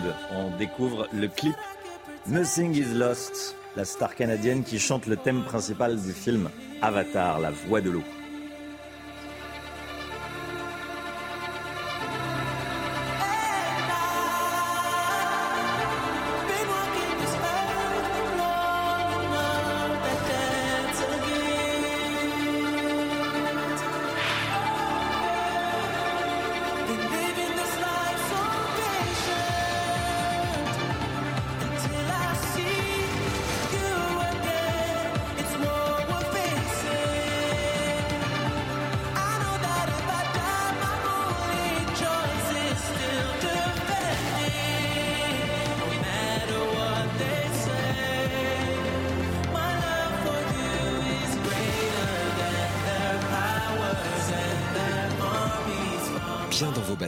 Devant la chronique culture avec Bexley. Bexley, bon chic, bon sens. Allez, la météo tout de suite avec Alexandra Blanc, avec de la neige hier en fin de journée dans les Hauts-de-Seine, en banlieue parisienne. La météo avec Groupe Verlaine. Solution de centrale photovoltaïque avec option de stockage pour profiter de la lumière, même en cas de coupure.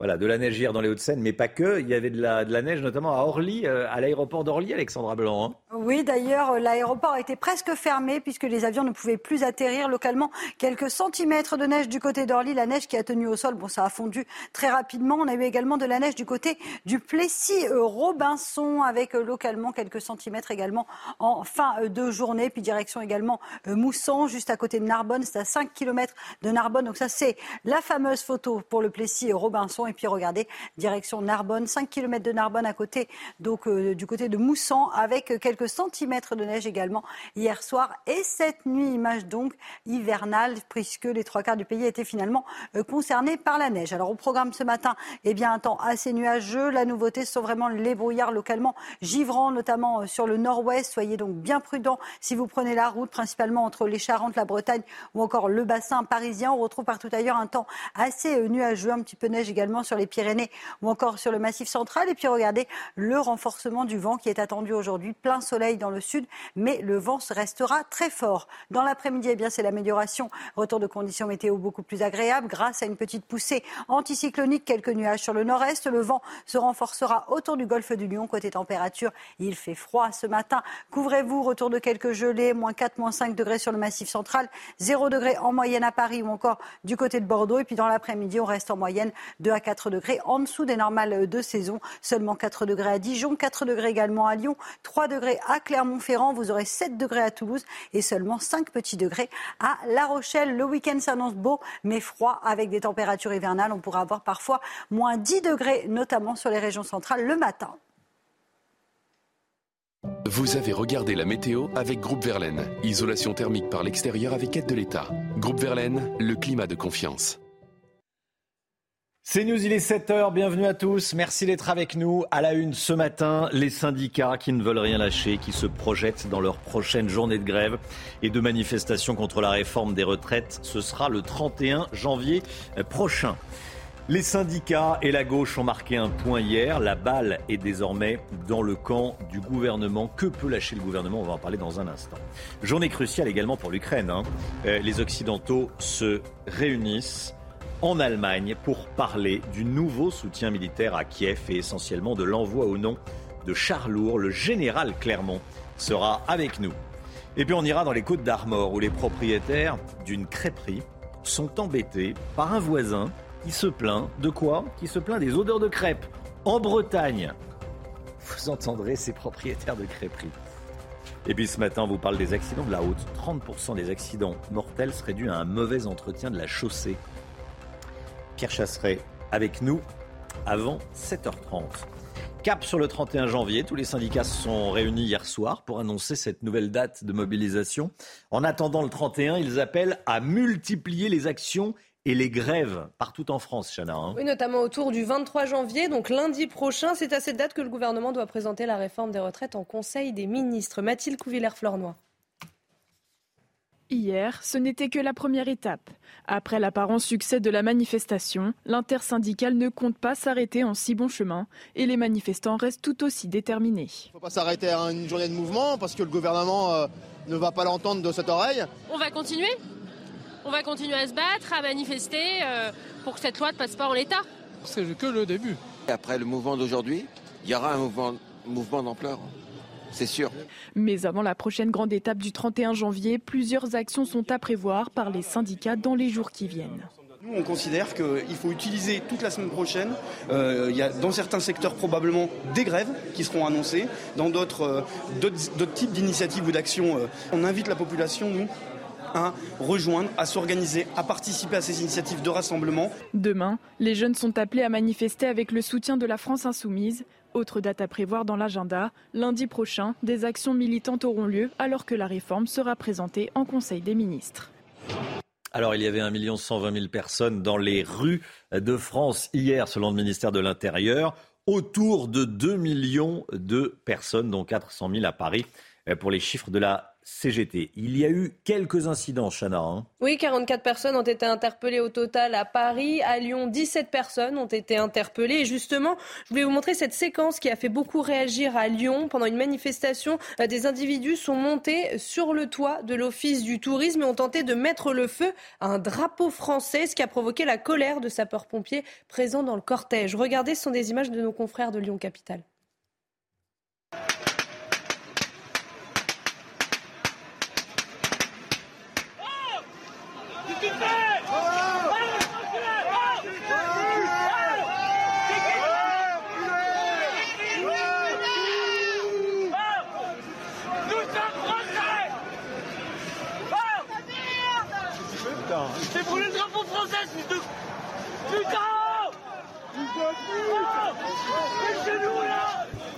Voilà, ils voulaient brûler le drapeau français, ces espèces de. On n'a pas eu. Mais on, a l'idée. On a l'idée, oui. On n'a pas eu le, mot de la fin, mais on, a l'idée. Bon, évidemment, on ne brûle pas le drapeau français, mais lors d'une manifestation contre la réforme des retraites, on peut être énervé, on peut défiler, on peut. Voilà, d'ailleurs, il y a quelqu'un qui vient de lui expliquer euh, qu'on ne brûle pas le drapeau.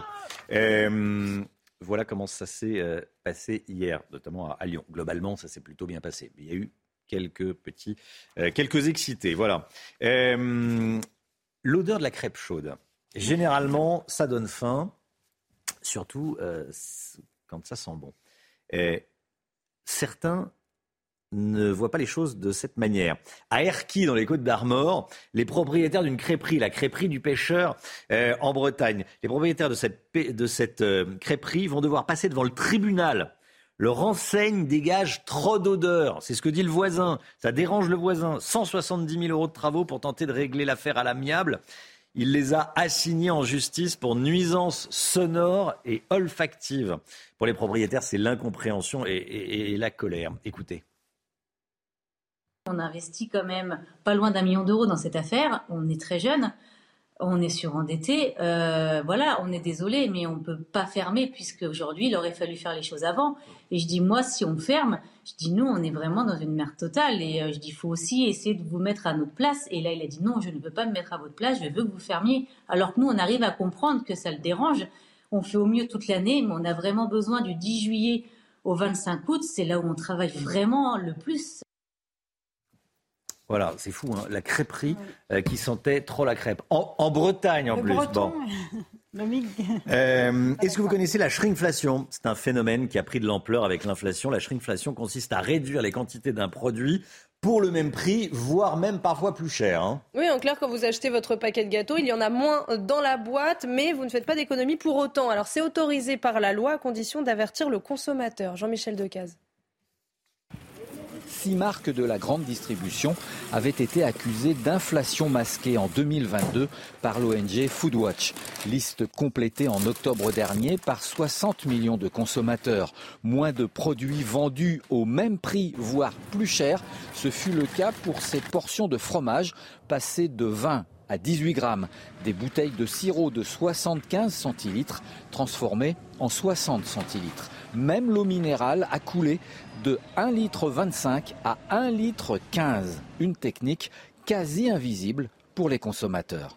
C'est de l'arnaque. C'est de l'arnaque.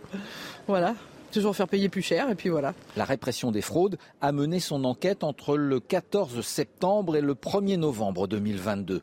5700 références et 300 magasins sont passés à la moulinette. Conclusion, les inspecteurs ont constaté 11% d'anomalies pour les produits alimentaires et 10% sur les produits d'hygiène. C'est une façon de faire semblant de ne pas augmenter les prix, mais de toute façon ils augmentent. Les consommateurs qui constatent des cas d'inflation masquée peuvent dénoncer les produits et donc les marques sur le site de la répression des fraudes, Signal Conso. Bon, je ne sais pas s'il y a beaucoup de monde qui, euh, qui signale ça, mais bon, c'est pas c'est pas interdit, ceci dit, hein, c'est tout à fait légal. Euh, après, il y a une dame qui dit c'est de l'arnaque. Bah euh, non, c'est pas de l'arnaque, mais c'est de la tromperie. C'est le sentiment du consommateur en tout cas. C'est le sentiment du consommateur.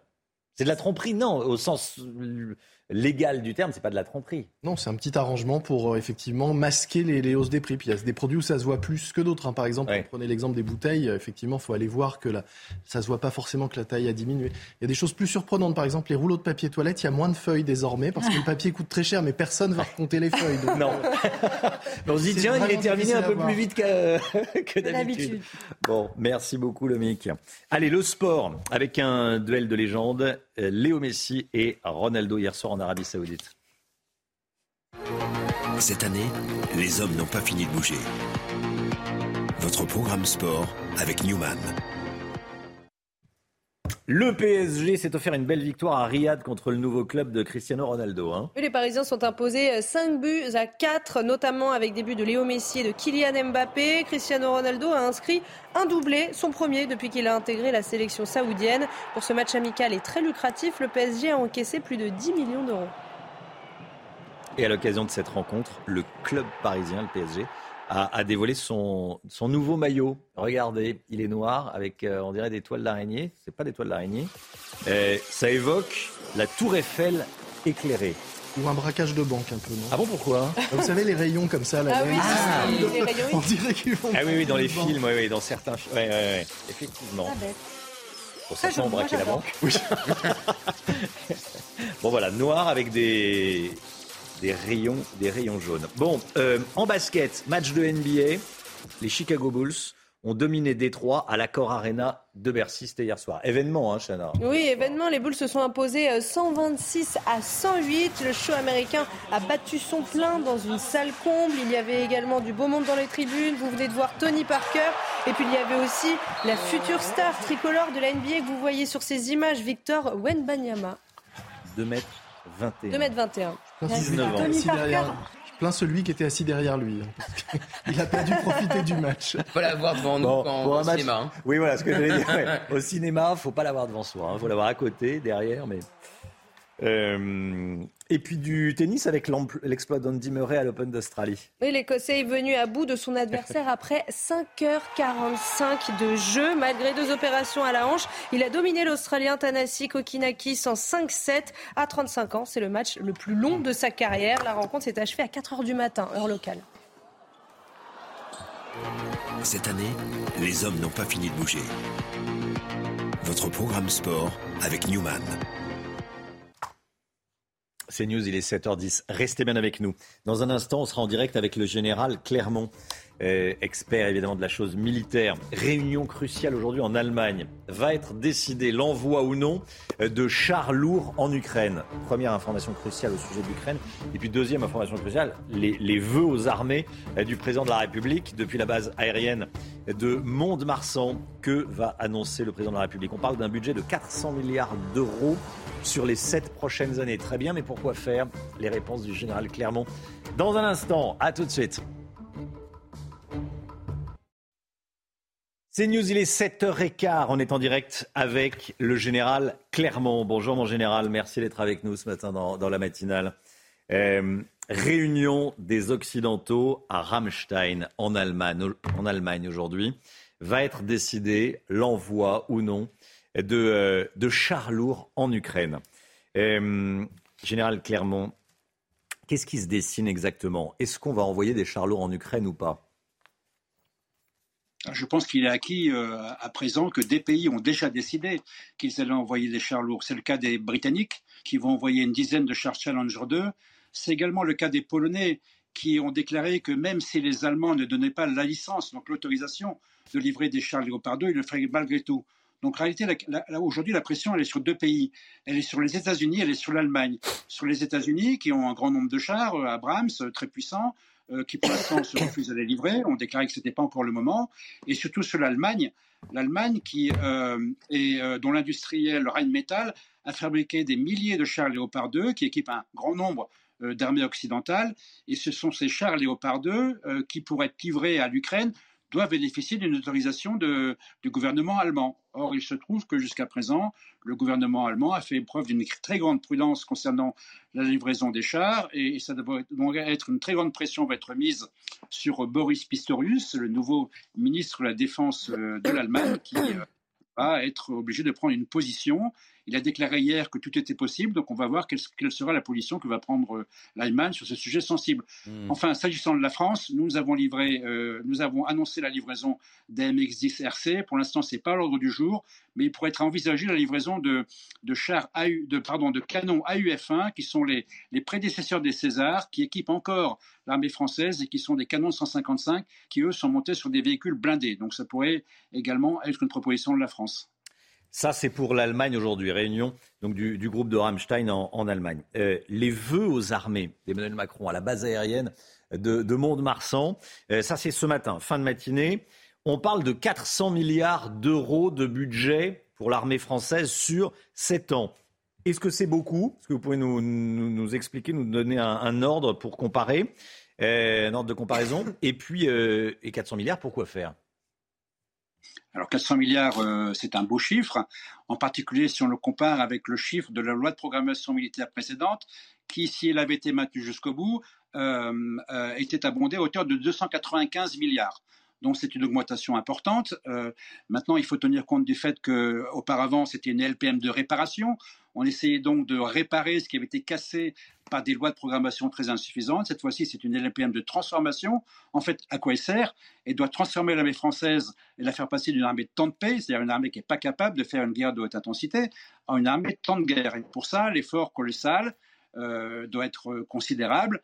400 milliards, c'est un chiffre euh, euh, possible, euh, probable. Ça représente à peu près 57 milliards par an, qui est un chiffre important. Maintenant, il ne faut pas non plus oublier qu'il faut comparer ce qui est comparable. Hein. Dans la nouvelle équation, il y aura également le service national universel. Vous aurez le fait qu'il faudra payer au moins un milliard par an pour les opérations extérieures actuellement menées sur le front face à la Russie. Euh, vous avez le coût de l'énergie qui va s'envoler, vous avez l'inflation. Donc en réalité, il faut comparer ce qui est comparable. Donc on va attendre euh, effectivement l'annonce du président de la République, mais euh, plus la somme sera élevée, et mieux ça sera pour les armées. Merci beaucoup, mon général. Tiens, un mot de la base aérienne de, de Mont-de-Marsan. Vous la connaissez en tant qu'ancien pilote de chasse, ancien commandant de base? C'est une des. Alors, elle n'est pas aussi belle que la base d'Istres, hein, ça c'est vrai. Que vous avez commandé. que j'ai commandé. Non, c'est une très belle base de l'armée de l'air. C'est sans doute aussi euh, la plus importante avec Istres. 3200 aviateurs, une cinquantaine de rafales. Euh, donc une base euh, phare de l'armée de l'air sur laquelle se déplace le président de la République. Et tous les aviateurs sont honorés de recevoir le chef des armées sur la base aérienne de Mont-de-Marsan, bien entendu.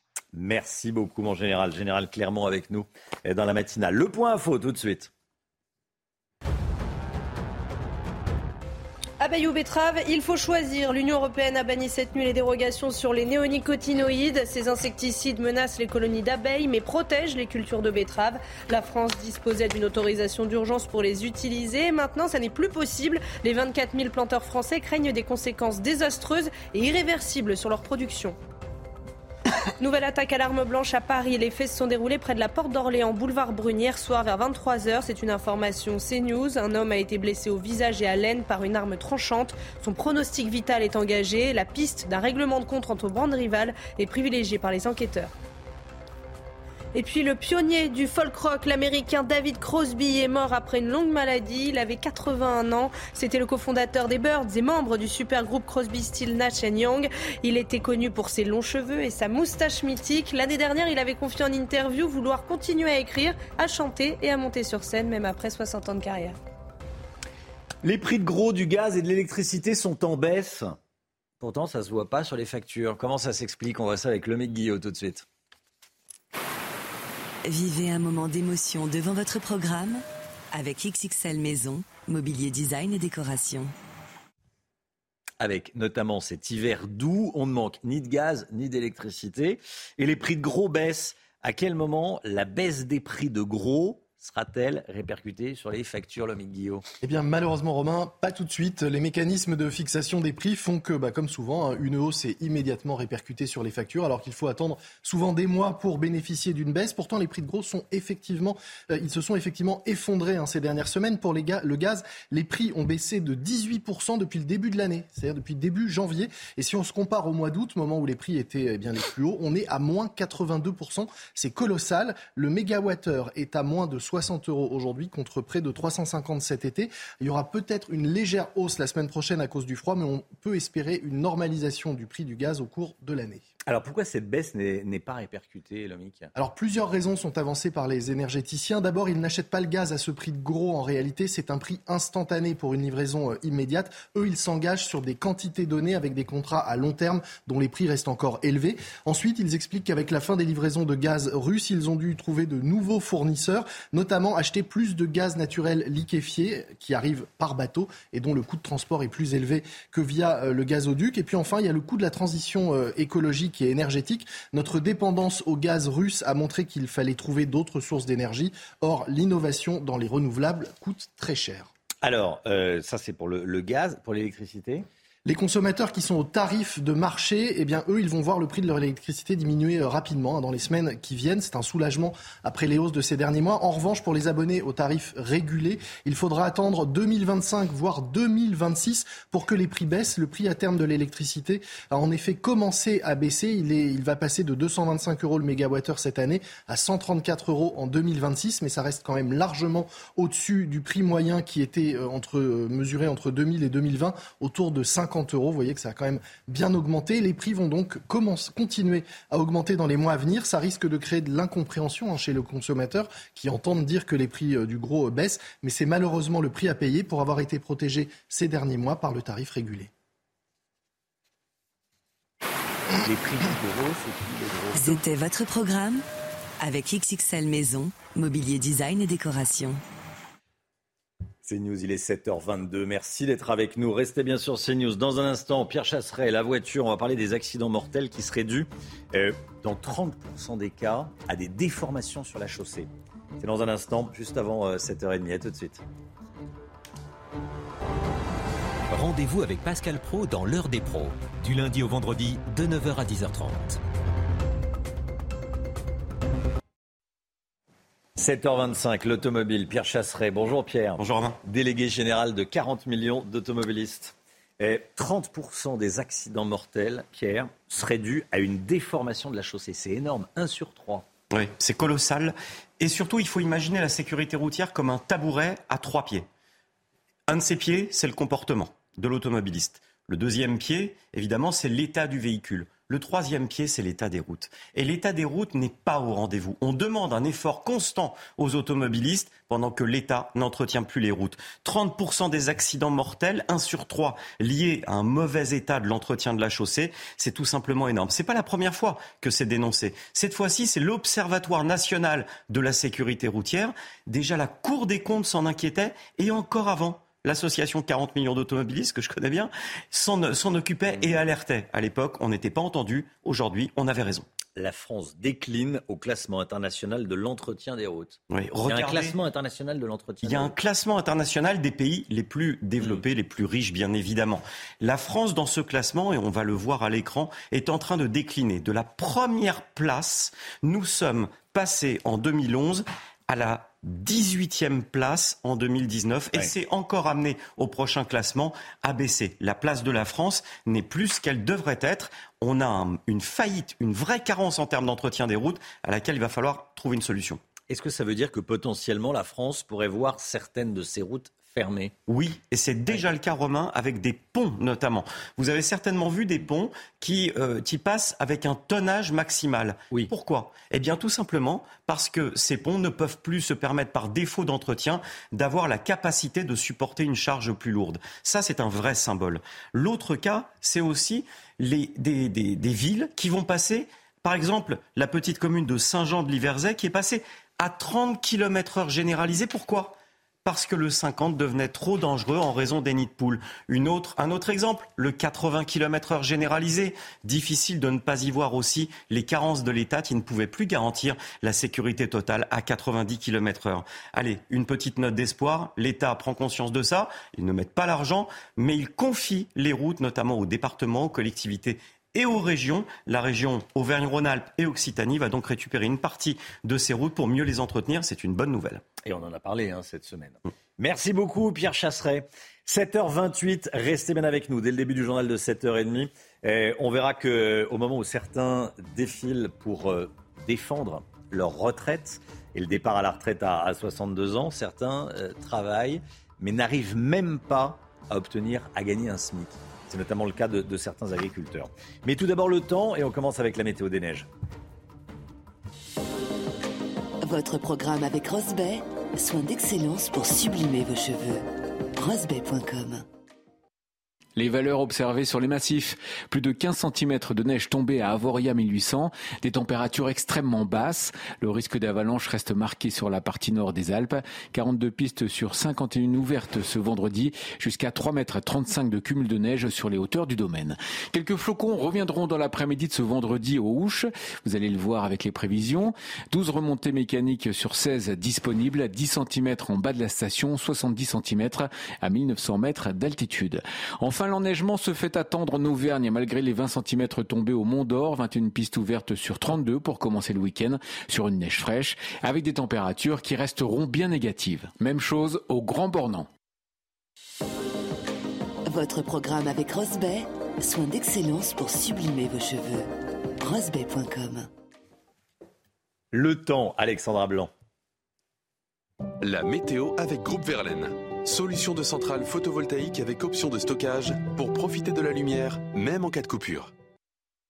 Et vous, nous emmenez tout d'abord à Béziers où il a neigé hier, Alexandra. Hein oui, on n'avait pas eu de neige depuis 2018 et donc retour de quelques flocons de neige du côté de Béziers hier soir. La neige qui a donc tenu au sol, c'était prévu. Plusieurs départements, notamment autour du golfe du Lion, étaient concernés par le retour de la neige. Alors aujourd'hui, retour à un temps beaucoup plus calme. On a néanmoins beaucoup de grisailles ce matin entre le sud-ouest et le nord-est. Un petit peu de neige à assez basse altitude, notamment au-delà de 500 mètres d'altitude. Et puis le fait nouveau aujourd'hui, ce sont les brouillards localement givrants sur le nord-ouest ou encore sur les Charentes. Aujourd'hui, dans l'après-midi, amélioration. Retour du soleil quasiment partout. Quelques nuages sur le nord-est. À noter également le maintien du vent en Méditerranée. Beaucoup de vent, mais du coup, conséquence, ciel parfaitement dégagé. Côté température, eh bien, c'est un petit peu frais ce matin. Il fait froid, hein, notamment moins 5 degrés euh, pour Grenoble, 0 degrés à Paris ou encore moins 2, moins 3 degrés sur le nord-est. Et dans l'après-midi, on reste en dessous des normales de saison. Toujours, et oui, température hivernale, 3 degrés en moyenne du côté de Nancy, 5 degrés à La Rochelle et vous aurez en moyenne 4 degrés entre Lyon et Grenoble. Vous avez regardé la météo avec Groupe Verlaine. Isolation thermique par l'extérieur avec aide de l'État. Groupe Verlaine, le climat de confiance. C'est News, il est 7h30. Bienvenue à tous et merci d'être avec nous à la une ce matin. À l'heure où certains défilent contre la réforme des retraites, on va aller dans un instant en Gironde voir un agriculteur. Il se plaint, alors qu'il travaille plus que 35 heures, de ne même pas gagner le SMIC. Mobilisation réussie pour les syndicats. Les manifestations d'hier contre la réforme des retraites annoncent également un réveil de la gauche. C'est ce que vous nous direz, Paul Sugy. A tout de suite, Paul, 7h50, éditorial. Le cri d'alarme d'un père après la mort de son fils dans, un, dans une rixe entre jeunes. Vous entendrez le père d'Ismaël. Et puis ce matin, on vous emmène au spectacle. Un spectacle pour toute la famille. Noé, la force de vivre, va émerveiller petits et grands, comme on dit. On verra ça avec vous, Chloé Ronchin. A tout de suite, Chloé. Alors que certains euh, manifestants contre la réforme des retraites ont défilé, euh, hier, la plupart des agriculteurs ne voient pas aussi loin que la retraite. Euh, c'est pour leur quotidien et l'avenir de leur profession qu'ils sont inquiets. Les comptes sont souvent dans le rouge. Hein. Et beaucoup n'arrivent plus à se sortir un salaire. Écoutez ce chiffre, 70% des agriculteurs girondins ne perçoivent même pas un SMIC. On a rencontré l'un d'entre eux, reportage signé Jérôme Rampenou.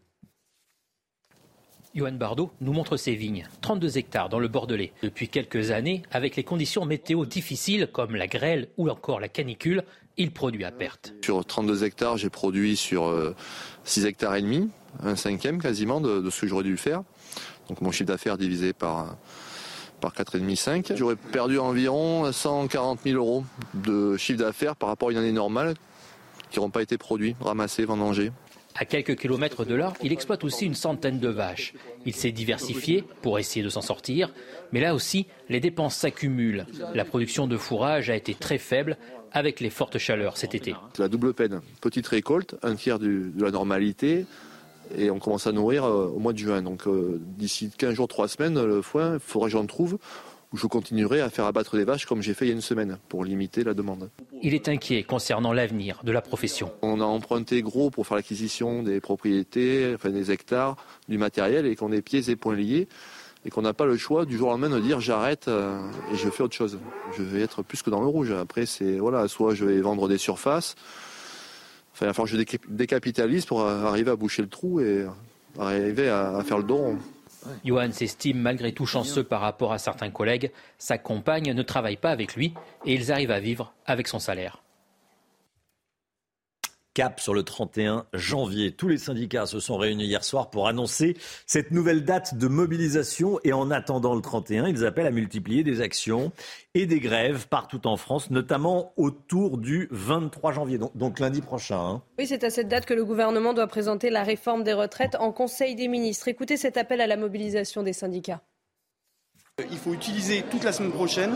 Euh, il y a dans certains secteurs probablement des grèves qui seront annoncées. Dans d'autres, euh, d'autres types d'initiatives ou d'actions, on invite la population, nous, à rejoindre, à s'organiser, à participer à ces initiatives de rassemblement. C'est vraiment partout, partout, euh, y compris que parfois il y, a des personnes qui ont cherché un rassemblement qui n'existait pas dans leur petite ville.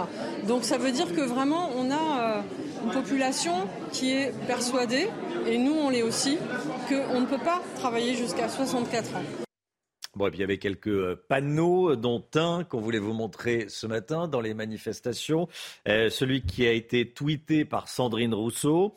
Elle a publié une photo d'elle à la manifestation avec euh, Sardou ta gueule. Bon, petite explication de, texte. Euh, en fait, elle s'adressait, bon, elle s'adressait bien au chanteur Michel Sardou, qui la veille avait dit qu'il voulait sauver le mari déconstruit de Sandrine Rousseau. Voilà, bon, on s'éloignait un petit peu. Lui organiser une manifestation. Mm. Pardon? Lui organiser une manifestation. Oui, oui, oui. Bon, donc euh, réponse de la, de, la députée. De la bergère au berger. De la bergère au berger. Bon, voilà. Alors, peut-être que Michel Sardou va répondre à Sandrine Rousseau. c'est sans fin, mais bon, ça fait plutôt sourire. Allez, euh, la guerre en Ukraine à présent. Aujourd'hui se tient une réunion cruciale à Ramstein en Allemagne les pays soutenant militairement l'Ukraine vont décider de nouvelles livraisons, Chana. Hein. Les Américains vont fournir une aide de 2,5 milliards de dollars, 50 blindés Bradley et 90 blindés de transport, on l'a appris euh, cette nuit. À cela devraient s'ajouter 53 véhicules blindés anti-mines et 350 véhicules de transport M998. Écoutez Volodymyr Zelensky. Nous nous préparons pour la réunion de Ramstein. Nous attendons des décisions fortes Surtout, nous attendons une aide militaire importante de la part des États-Unis. Nous attendons aussi la décision d'une capitale européenne qui enclenchera les chaînes de coopération concernant les tanks. Je pense que le leadership allemand restera inchangé. La guerre des bandes en France, la guerre des bandes euh, qui fait de nombreux morts chaque année. Ce matin, on vous parle du jeune Ismaël, 15 ans, poignardé il y a 5 ans euh, pendant une rixe entre adolescents. Son meurtrier a été jugé et emprisonné. Mais pour son père, ça ne suffit pas, évidemment, pour atténuer euh, sa douleur. Nos équipes l'ont rencontré. Jeanne Cancard, Fabrice Elsner. C'est là, mon fils a perdu la vie. C'est là. Chaque année, depuis le 13 janvier 2018, le papa d'Ismaël vient se recueillir dans cette rue du 11e arrondissement de Paris, où son fils de 15 ans a été poignardé. Ce jour-là, alors que l'adolescent enregistre un clip de rap avec ses amis dans un square, une bande de jeunes venus du 19e arrondissement déclenche une rixe. Il s'est interposé pour dire non, ne faites pas la bagarre. Il a pris un coup de couteau, il est mort. Mon fils n'était pas dans un groupe de, bandits, de voyous. La preuve, la fresque est là. C'était un enfant bien, il avait une belle âme. Cinq ans plus tard, le père d'Ismaël n'a plus de haine, mais ne comprend pas comment un tel niveau de violence peut être atteint chez certains jeunes. La seule chose que je demande, le jour où j'ai envie de le rencontrer, et qu'il me dise pourquoi il a tué mon fils. Vous n'avez pas la réponse à la question Non, je sais pas. Moi, je n'ai pas la réponse. Ce que je vis, ce que ma famille et moi nous vivons, je ne veux même pas que mon pire ennemi vive ça. J'ai tout simplement mal. Parce que ces jeunes qui meurent, il y a Henri, il y a Wally, il y a Ismaël, il y a plein de jeunes qui meurent et il y a celui qui vient de mourir. Face à ces drames, ce père de famille est aujourd'hui investi aux côtés des jeunes du quartier pour tenter d'endiguer cette violence. Voilà, témoignage extrêmement fort, évidemment. 7h38, restez bien avec nous. Dans un instant, on va parler de la réforme des retraites. Les Français ne sont pas euh, tant que ça contre cette réforme. Hein. Vous avez un sondage oui. que vous allez nous dévoiler ce matin, Agnès Verdier-Molinier. Absolument. Bonjour, juste après la petite pub, à tout de suite. L'économie tout de suite avec un sondage exclusif qu'on vous dévoile ce matin. Vivez un moment d'émotion devant votre programme avec XXL Maison, mobilier design et décoration. Agnès Verdier-Molinier de l'IFRAP. Bonjour Agnès. alors que les syndicats crient au triomphe de la mobilisation contre la réforme des retraites, vous venez nous dire ce matin sur le plateau de la matinale que ce n'est pas gagné pour les opposants à la réforme, que les Français sont prêts à cette réforme. Bah oui, c'est étonnant, hein, mais on a eu les résultats d'un sondage hier soir, un sondage Opinionway, et 70% des actifs interrogés disent qu'ils ne feront pas grève et 76% disent qu'ils n'iront pas manifester. Donc, clairement, on n'a pas une majorité de Français qui est pour aller faire la grève ou pour aller bloquer le pays ou pour aller euh, manifester. Et c'est quand même un peu en décalage avec ce qu'on a entendu hier ou ces derniers hmm. jours. Alors, ils ne sont pas, parce qu'ils n'iront pas manifester, euh, forcément pour le départ à la retraite à 64 ans. Ben justement, c'est une question aussi qu'on leur a posée dans hmm. ce sondage. À quel âge pensez-vous euh, que vous partirez à la retraite? Et euh, dans les réponses, c'est assez intéressant. Il y a 11% des actifs qui disent qu'ils partiront à la retraite à 64 ans et il y a 40% qui disent qu'ils partiront après 64 ans. Ça veut dire quoi? Ça veut dire qu'on a une majorité de Français qui ont déjà entériné le fait qu'ils vont partir à la retraite à 64 ans ou même après 64 ans. Et donc, clairement, même si, quand on les interroge en leur disant est-ce que vous êtes pour ou contre, bah, la plupart, ils disent qu'ils sont contre. Mais en réalité, la plupart de nos concitoyens ont intégré le fait qu'ils vont partir plus tard à la retraite. Alors donc ceux qui ont manifesté hier, sont plutôt des agents des, régimes spéciaux publics. Bah, C'est l'impression que, ça donne, hein, parce que quand on demande aux Français dans le sondage, est-ce que vous êtes favorable ou opposé à la suppression des régimes spéciaux en listant fonctionnaires, RATP, SNCF, afin que les Français aient le même régime de retraite, eh bien la Romain, 69% des Français interrogés ont répondu qu'ils étaient favorables à la suppression des régimes spéciaux, hmm. y compris celui des fonctions publiques, hein, des trois fonctions publiques, alors que ces régimes spéciaux-là ne sont pas compris dans la réforme. Non, voilà, les régimes spéciaux sont, sont, maintenus en réalité. Enfin, c'est-à-dire que ça va durer une génération. Alors, ça va durer une génération. Et d'ailleurs, ce ceux qui, rentrent dans, la, dans le régime spécial aujourd'hui, enfin, euh, n'en bénéficient plus. Euh, c'est ça, ceux mais qui en bénéficient aujourd'hui euh, le conservent. Ceux qui sont déjà dans le régime hmm. spécial le conservent. Et les fonctionnaires, eux, vont continuer à être embauchés avec des régimes spéciaux. Et d'ailleurs, ce qui est intéressant, c'est que ça transcende les partis politiques, puisque même du côté de la France insoumise ou du Parti communiste, ils sont 53% à dire qu'ils sont pour la suppression des régimes spéciaux. Donc, hmm. c'est pas si clair que ça, la position des Français sur cette réforme. Alors, cette réforme des retraites semble pas si mal partie pour passer?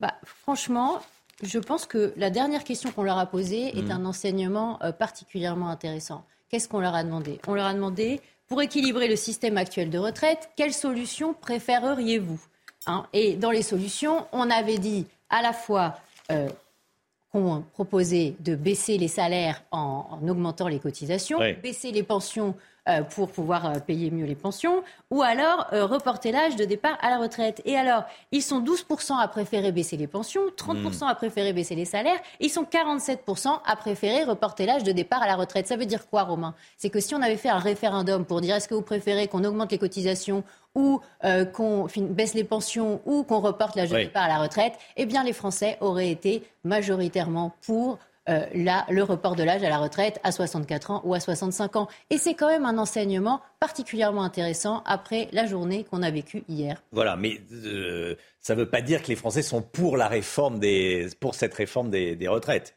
Bah, ça veut dire qu'ils ont entériné le fait qu'il y a un problème de hmm. financement et que de toute façon, quand il y a trois solutions sur la table, ils hmm. préfèrent plutôt euh, le report de l'âge et qu'ils sont plutôt pour l'équité, c'est-à-dire la suppression des régimes spéciaux. Donc tout ça, ça nous apprend quand même beaucoup de choses.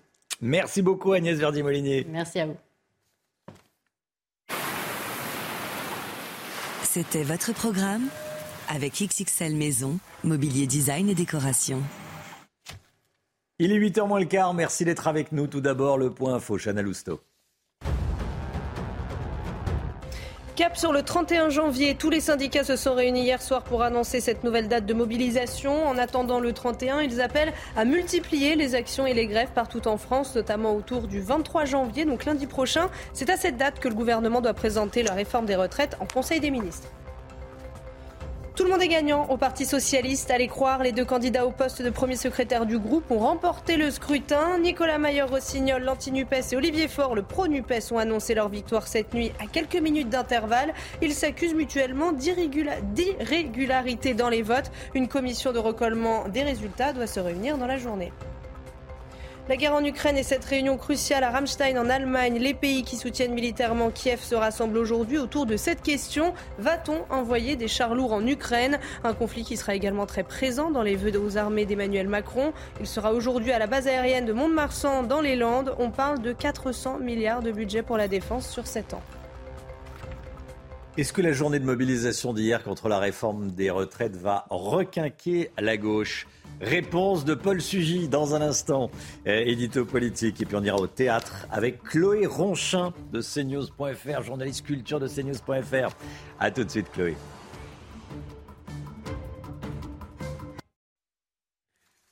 La politique, avec vous, Paul Sugy. Bonjour, Paul. Bonjour, Romain. Quoi qu'on pense de la réforme des retraites, il faut admettre au moins que les manifestations d'hier ont été un succès. Et peut-être même un, succès historique, Paul? Bah Oui, incontestablement. Hein, 1 million 120 000 manifestants sur la police ou plus de 2 millions sur les organisateurs. C'est une mobilisation qui est comparable hein, à celle des deux grandes réformes des retraites qui ont été menées en 2003 et en 2010. Les deux cortèges, les cortèges pardon, d'hier ont permis aux leaders syndicaux et aux responsables politiques de la gauche, c'était quand même pas gagné, de défiler ensemble euh, sur un front uni et le tout en plus euh, dans une atmosphère globalement calme et sans débordement majeur. Donc à tout point de vue, c'est une réussite, Romain, et je crois que le mot hier hein, de Jean-Luc Mélenchon est assez juste. Euh, le gouvernement, pour l'instant, n'a pas encore complètement convaincu de la nécessité de sa réforme. Alors est-ce qu'on a assisté hier au réveil de la gauche? Eh ben, euh, c'est là que ça se complique. Alors oui et non, réponse de Normand. Euh, oui, parce que c'est une démonstration de force et d'unité. En un sens, la gauche s'est réveillée hier en battant le pavé, mais elle s'est réveillée parce qu'elle s'était endormie. Euh, alors vous avez montré la pancarte de Sandrine Rousseau, hein, qui a eu beau gesticuler avec son mot hors sujet sur Michel Sardou. Pour une fois, enfin, elle n'était pas le centre de l'attention médiatique. Si le peuple de gauche s'est rassemblé hier, c'est parce que le mot d'ordre, c'était pas contre Monsanto, contre les milliardaires, contre les barbecues, contre les clichés sexistes dans Disney. La gauche qui s'est réveillée hier, enfin, c'est la gauche qui se bat pour la vie des gens. Une gauche que finalement des années de polémiques stériles ou euh, de fuite en avant idéologique avaient enseveli.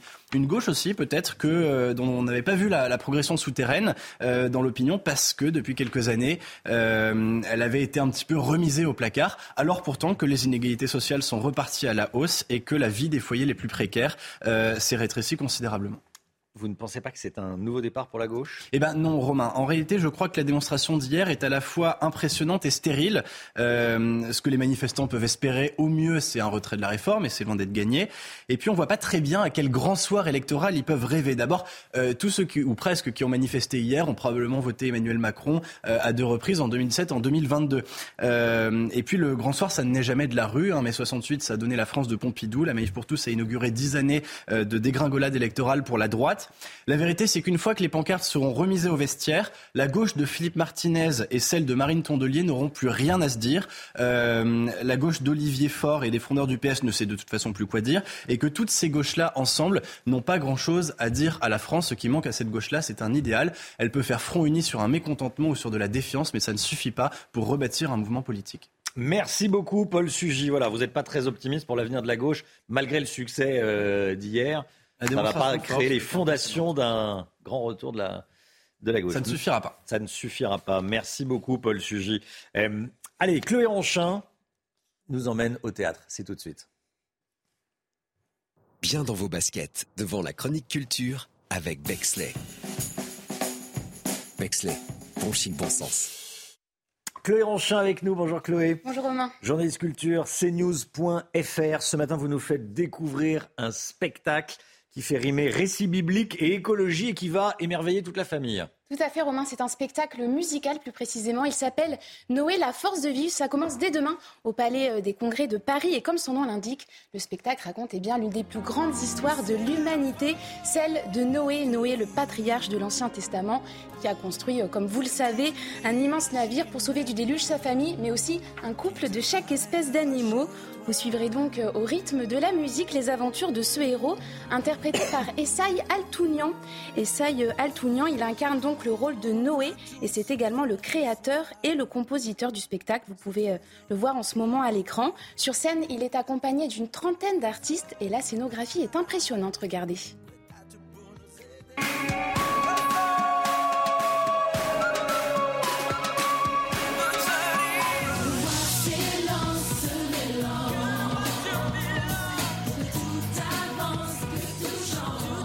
Alors on voit aussi des,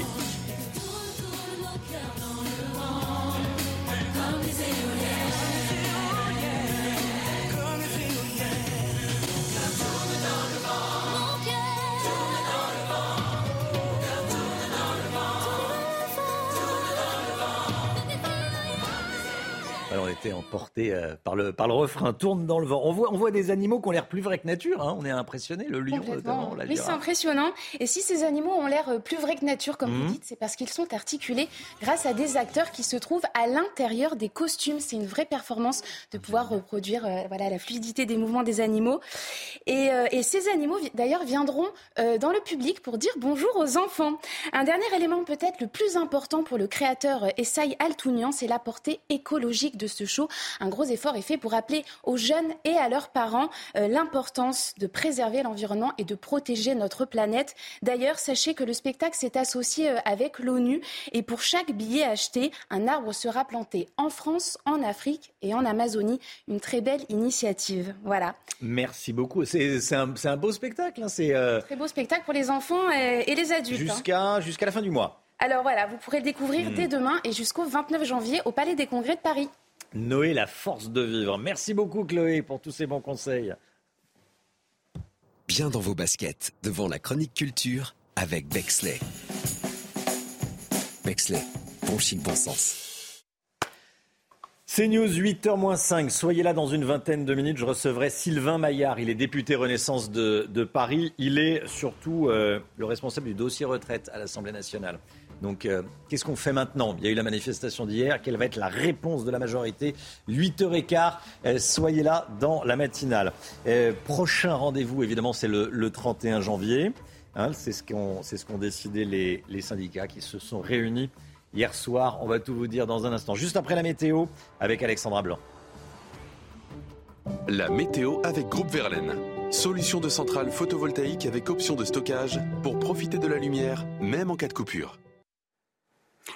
C'est vrai que cette semaine, on a commencé la semaine avec euh, deux tempêtes, beaucoup de vent, beaucoup de neige également en montagne ou encore en plaine. Et bien là, ce sera l'amélioration pour votre vendredi après-midi avec qui est bien avec euh, le retour de l'anticyclone sur la façade atlantique et donc conséquence un temps sec et ensoleillé sur 90% du territoire cet après-midi. Vous aurez néanmoins un temps un petit peu plus nuageux. Vous le voyez entre les Ardennes et le nord de la Bourgogne. À noter également le vent qui va souffler très fort, notamment autour du golfe du Lion ou encore sur la Corse, des rafales de l'ordre de 70 à 90 km par heure. Donc vraiment, le ciel restera parfaitement dégagé, notamment autour du golfe du Lion. Les températures, elles étaient hivernales en milieu de semaine. Elles vont le rester pour cette journée de vendredi. On reste en moyenne 2 à 4 degrés en dessous des normales de saison. Seulement 5 degrés à La Rochelle cet après-midi. Vous aurez 3 degrés du côté de Clermont-Ferrand. Seulement 4 degrés entre Grenoble et Lyon. 3 petits degrés à Besançon et localement jusqu'à 5 degrés pour la région lilloise. Ce sera un petit peu plus doux à Nice avec en moyenne 12 degrés. Mais c'est vrai que quand on est exposé au vent, notamment entre Montpellier et Marseille, le ressenti est parfois glacial. La suite du programme, eh un week-end placé sous le signe du froid. Température qui vont rester donc hivernale samedi, dimanche, mais également euh, lundi. Attention, samedi, beaucoup de vent en Méditerranée. Puis dimanche, on retrouvera une petite perturbation qui va arriver euh, par le nord-ouest. C'est globalement donc un beau week-end qui vous attend avec du soleil, mais également du froid. On pourrait par endroits avoir localement jusqu'à moins 10 degrés le matin sur le centre. Vous avez regardé la météo avec Groupe Verlaine. Isolation thermique par l'extérieur avec aide de l'État. Groupe Verlaine, le climat de confiance. C'est News, bienvenue à tous. Merci d'être avec nous. L'équipe est là, comme tous les matins, pour vous aider à bien démarrer la, journée. On est avec Chanel Housteau, Gauthier Lebret, Chloé Ronchin est avec nous, Paul Sugy est avec nous, Agnès Verdi-Molinier euh, est avec nous. Euh, on va parler évidemment de ce jour d'après, le lendemain de manifestation. Les syndicats ne veulent rien lâcher et se projettent déjà dans leur prochaine journée de grève et de manifestation contre la réforme des retraites. Ce sera le 31 janvier prochain. Les syndicats et la gauche ont marqué un point hier. La balle est désormais dans le camp du gouvernement. Que peut lâcher le gouvernement? On verra ça avec Gauthier Lebret. A tout de suite Gauthier. Journée cruciale pour l'Ukraine. Les Occidentaux se réunissent en Allemagne pour parler du nouveau soutien militaire à Kiev essentiellement de l'envoi ou non de chars lourds. Le général Clermont est avec nous. A tout de suite, mon général. Et puis on ira dans les Côtes d'Armor. Écoutez bien, où les propriétaires d'une crêperie sont embêtés par un voisin qui se plaint de quoi? Bah, Des odeurs de crêpes. On est en Bretagne. Hein. un voisin qui se plaint des odeurs de crêpes en Bretagne. Et oui, ça existe. On en parle dans un instant. Cap sur le 31 janvier. Tous les syndicats se sont réunis hier soir pour annoncer cette euh, nouvelle date de mobilisation et en attendant le 31, ils appellent à multiplier les actions et les grèves partout en France. Hein. Oui, notamment autour du 23 janvier, donc lundi prochain. C'est à cette date que le gouvernement doit présenter la réforme des retraites en Conseil des ministres. Mathilde Couvillard-Fleur-Noir. Hier, ce n'était que la première étape. Après l'apparent succès de la manifestation, l'intersyndicale ne compte pas s'arrêter en si bon chemin et les manifestants restent tout aussi déterminés. Il ne faut pas s'arrêter à une journée de mouvement parce que le gouvernement euh, ne va pas l'entendre de cette oreille. On va continuer. On va continuer à se battre, à manifester euh, pour que cette loi ne passe pas en l'état. C'est que le début. Après le mouvement d'aujourd'hui, il y aura un mouvement, mouvement d'ampleur c'est sûr. Mais avant la prochaine grande étape du 31 janvier, plusieurs actions sont à prévoir par les syndicats dans les jours qui viennent. Nous, on considère qu'il faut utiliser toute la semaine prochaine. Euh, il y a dans certains secteurs probablement des grèves qui seront annoncées, dans d'autres euh, types d'initiatives ou d'actions. Euh, on invite la population, nous, rejoindre, à s'organiser, à participer à ces initiatives de rassemblement. Demain, les jeunes sont appelés à manifester avec le soutien de la France insoumise. Autre date à prévoir dans l'agenda, lundi prochain, des actions militantes auront lieu alors que la réforme sera présentée en Conseil des ministres. Plus d'un million de manifestants étaient dans les rues hier, dont 80 000 dans la capitale. C'est le bilan du ministère de l'Intérieur pour cette première journée de mobilisation euh, contre cette réforme des retraites. Des chiffres bien loin, bon ça c'est le jeu de, ceux annoncés par la, par la, CGT, mais ça reste massif dans les deux cas, hein, Chana. Oui, la CGT, la CGT annonce 2 millions de personnes mobilisées dans toute la France, dont 400 000 à Paris. Gauthier Lebret, service politique de CNews. Très concrètement, qu'est-ce que le gouvernement peut lâcher ce matin? Eh bien, franchement, pas grand-chose, euh, Romain. On a entendu euh, Emmanuel Macron qui reste assez inflexible hier depuis euh, Barcelone. Alors, il y a deux points. Il y a déjà les années de cotisation pour ceux qui ont commencé avant 21 ans. C'est assez injuste, selon d'ailleurs les Républicains et de plus en plus de députés de la majorité qui ont du mal, en fait, à défendre cette mesure quand ils viennent dans les médias. En fait, vous avez commencé avant 21 ans. Dans la réforme présentée par Elisabeth Borne, il faut cotiser 44 ans, donc une année de plus que tous les autres.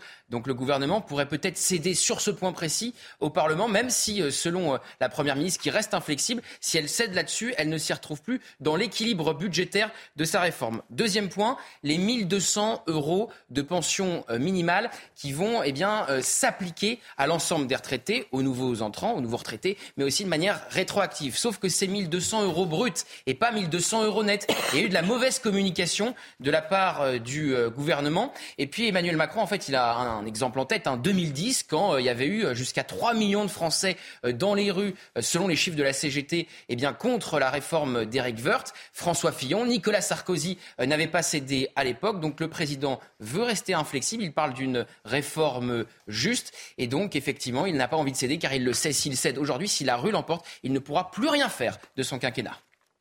Voilà, est-ce qu'il va lâcher le gouvernement sur les 44 ans, euh, le nombre de, d'années de cotisation? Visiblement, Gauthier nous dit non, on verra. Hein. Je poserai la question à, Sylvain Maillard hein, dans un instant, président du groupe de travail sur les, sur les retraites.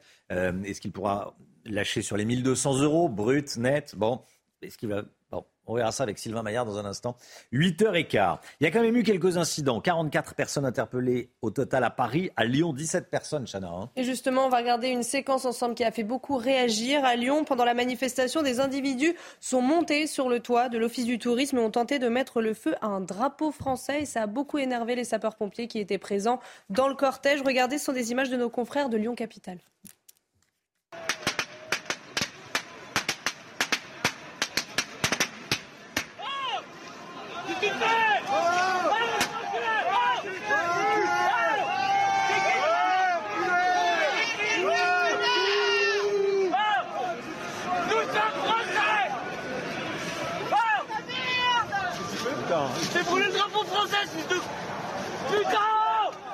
Voilà, on n'a pas la suite, cette espèce de. Mais euh, on a l'idée. Mais on a l'idée. On a l'idée. Bah oui, on ne brûle pas le drapeau français. Certains sont euh, peut-être des militants, je ne sais pas, d'extrême, extrême gauche, des, des antifas, voilà, qui ne brûlent pas un, drapeau français. Et, les pompiers euh, leur ont fait savoir. Voilà, on voulait vous montrer ces, ces images ce matin. Allez, l'Ukraine. Réunion des Occidentaux à Rammstein, aujourd'hui en Allemagne va être décidé l'envoi ou non de chars lourds par les Occidentaux euh, en Ukraine. Le général Bruno Clermont, consultant défense pour, euh, pour CNews, bien sûr, est avec nous. Bonjour mon général. Qu'est-ce qui se dessine? Qu'est-ce qui se dessine? C'est qu'il y aura une livraison de chars lourds. parce que la décision a déjà été prise par un certain nombre de pays, en particulier la Grande-Bretagne, qui a annoncé la livraison de, chars Challenger, euh, la Pologne, qui est décidée à livrer des chars, la Finlande, et également l'Espagne. Donc la question est plutôt de savoir quel type de chars et combien de chars seront livrés et à quel moment. Et là, c'est plus compliqué. C'est plus compliqué parce que, par exemple, du côté américain, on a déclaré qu'il n'était pour le moment pas l'ordre du jour de livrer des chars Abrams pour des raisons de formation et de logistique. Euh, du côté allemand, on hésite toujours, alors que l'Allemagne est, un acteur principal, puisque le Léopard 2, qui a été fabriqué à plusieurs milliers d'exemplaires, c'est le char le plus, important en service dans les armées occidentales et qu'il faut l'accord de l'Allemagne pour qu'il soit livré à l'Ukraine. Euh, la question de la France a déjà été évoquée, mais la France a livré des MX-10RC. Donc on se rend compte que la pression va être essentiellement sur le nouveau ministre de la Défense de l'Allemagne, Boris Pistorius, qui va avoir son baptême du feu sur un sujet extrêmement sensible, extrêmement compliqué, en particulier euh, euh, si on regarde avec un regard historique, si on imagine que 77 ans après la fin de la Deuxième Guerre mondiale, on aurait en Ukraine à nouveau des chars allemands qui se battraient contre des chars russes. Donc la question est compliquée pour l'Allemagne, elle est politique, elle est historique, mais normalement, euh, les signaux sont plutôt au vert et l'Allemagne devrait accepter euh, la livraison de chars Léopard 2 à l'Ukraine, mais ça va prendre beaucoup de temps parce que la formation est longue, euh, que ce sont des systèmes complexes, plus complexes que les chars russes, mais on peut s'attendre à une décision qui va dans le sens réclamé par le président Zelensky depuis des mois. Merci beaucoup, mon général. Et puis Emmanuel Macron sera à la base aérienne de Mont-de-Marsan aujourd'hui dans les Landes pour adresser ses vœux aux armées. Ce que tout le monde attend, c'est le montant du budget pour les sept prochaines années. On parle de 400 milliards de budget sur sept ans. L'odeur de la crêpe chaude. Généralement, ça donne faim. La crêpe chaude, ça sent bon, la crêpe chaude. Pas pour tout le monde. À Erquy, dans les Côtes d'Armor, les propriétaires de la crêperie du pêcheur vont devoir passer devant le tribunal. Leur enseigne, leur, leur restaurant, hein, dégage trop d'odeur. Ça dérange le voisin malgré 170 000 euros de travaux pour tenter de régler l'affaire à l'amiable. Il les a assignés en justice pour nuisance sonore et olfactive. Pour les propriétaires qu'on a joints, c'est l'incompréhension totale. Écoutez. On investit quand même pas loin d'un million d'euros dans cette affaire. On est très jeune on est surendetté. Euh, voilà, on est désolé, mais on ne peut pas fermer puisque aujourd'hui, il aurait fallu faire les choses avant. Et je dis, moi, si on ferme, je dis, nous, on est vraiment dans une merde totale. Et euh, je dis, faut aussi essayer de vous mettre à notre place. Et là, il a dit, non, je ne veux pas me mettre à votre place, je veux que vous fermiez. Alors que nous, on arrive à comprendre que ça le dérange. On fait au mieux toute l'année, mais on a vraiment besoin du 10 juillet au 25 août. C'est là où on travaille vraiment le plus. Voilà, et le couple a lancé une pétition, hein, oui, une pétition qui s'appelle La crêperie qui sent la crêpe et elle a déjà accueilli euh, plus de 26 000 signatures. Déjà 26 700 signatures, combien? 25 000, oui, bon, 26 700 au dernier comptage. Euh, bon, vous auriez voté, vous, Chana? Ah bah oui. C'est un peu poussif. La crêperie qui sent pas la crêpe, euh, oui. C'est pas une crêperie. C'est pas une crêperie. et, puis, et puis on est, en, on est en Bretagne. Malgré la photo derrière moi, on voit un palmier. Ça, ne fait pas penser à la Bretagne tout de suite, mais mais oui, on est bien, euh, en, Bretagne. Voilà. 8h07, restez bien avec nous. Dans un instant, Sylvain Maillard, député Renaissance de Paris, président du groupe de travail sur les retraites. Qu'est-ce que le gouvernement peut éventuellement, qu'est-ce que la majorité euh, peut euh, lâcher? Je lui poserai la question dans quelques minutes. A tout de suite, juste après la petite pause pub. Rendez-vous avec Pascal Pro dans l'heure des pros, du lundi au vendredi de 9h à 10h30. C'est News, il est 8h13. Bienvenue à tous. Merci d'être avec nous. Dans un instant, on sera avec Sylvain Maillard, député Renaissance et président du groupe de travail sur les retraites. On va évidemment beaucoup parler des, retraites. Ça sera juste après le point info avec Chanel Housteau. Abeilles ou betteraves, il faut choisir. L'Union européenne a banni cette nuit les dérogations sur les néonicotinoïdes. Ces insecticides menacent les colonies d'abeilles, mais protègent les cultures de betteraves. La France disposait d'une autorisation d'urgence pour les utiliser. Maintenant, ça n'est plus possible. Les 24 000 planteurs français craignent des conséquences désastreuses et irréversibles sur leur production. Nouvelle attaque à l'arme blanche à Paris. Les faits se sont déroulés près de la porte d'Orléans, boulevard Brune, mercredi soir vers 23h. C'est une information CNews. Un homme a été blessé au visage et à l'aine par une arme tranchante. Son pronostic vital est engagé. La piste d'un règlement de compte entre bandes rivales est privilégiée par les enquêteurs. Et puis le pionnier du folk rock, l'américain David Crosby, est mort après une longue maladie. Il avait 81 ans. C'était le cofondateur des Birds et membre du supergroupe Crosby, Still, Nash et Young. Euh, il était connu pour ses longs cheveux et sa moustache mythique. L'année dernière, il avait confié en interview vouloir continuer à écrire, à chanter, à monter sur scène, même après 60 ans de carrière. Sylvain Maillard est avec nous ce matin. Bonjour, monsieur le député. Bonjour, Romain Desarbres. Député Renaissance, premier vice-président du groupe Renaissance à l'Assemblée et président du groupe de travail sur les retraites. Euh, merci d'être avec nous. Plus d'un million de manifestants partout en France hier contre la réforme des retraites. Olivier Véran, le porte-parole du gouvernement, avait dit qu'il ne s'attendait pas à une mobilisation massive. Il aurait euh, mieux fait de se taire ce jour-là ou pas? Bah, C'est une vraie, une vraie mobilisation. Il y, il y, avait eu du monde hier euh, dans la rue. C'était euh, attendu. On avait depuis deux, trois jours euh, compris que l'ensemble des syndicats mettaient toutes leurs forces pour avoir euh, le maximum de monde et franchir ce cap d'un million. Je dirais presque que c'est classique dans des réformes des retraites. On, l'a vu en 2010, on l'a vu précédemment à chaque fois. C'est vrai que du monde se mobilise et les syndicats savent très bien mobiliser. Mais comment vous qualifiez la mobilisation d'hier? La journée d'hier J'entends les inquiétudes euh, sur la retraite et sur euh, la réforme qui demandent des efforts. Je, vois bien ce qui se cristallise sur euh, l'âge, tout simplement. Dire est-ce que pourquoi je travaillerais deux ans de plus? Et donc nous, on va passer du temps à expliquer, chiffre à la pluie, pourquoi il est essentiel de préserver notre, notre système de retraite hmm. par répartition et que pour le préserver, il faut un équilibre financier on, va, on va aller sur les, sur les, sur les pistes qui, peuvent, qui peuvent se dessiner, sur le fait sur ce que pourrait ou pas euh, lâcher le gouvernement. Mais euh, sur la mobilisation d'hier, euh, c'est une victoire pour les, pour les syndicats.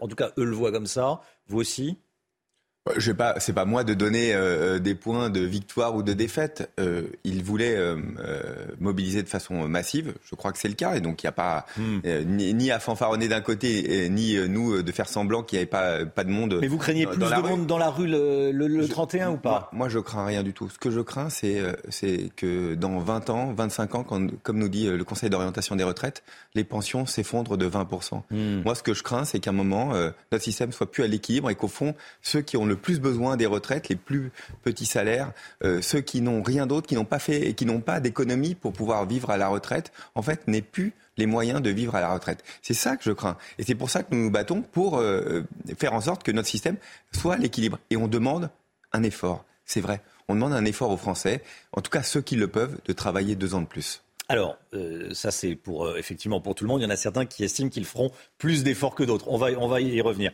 Euh, quelle marge de manœuvre a ce matin le, le, gouvernement et, la majorité au lendemain de cette mobilisation qu'on peut qualifier La gauche dit que c'est une, une, mobilisation historique. On va la qualifier de massive.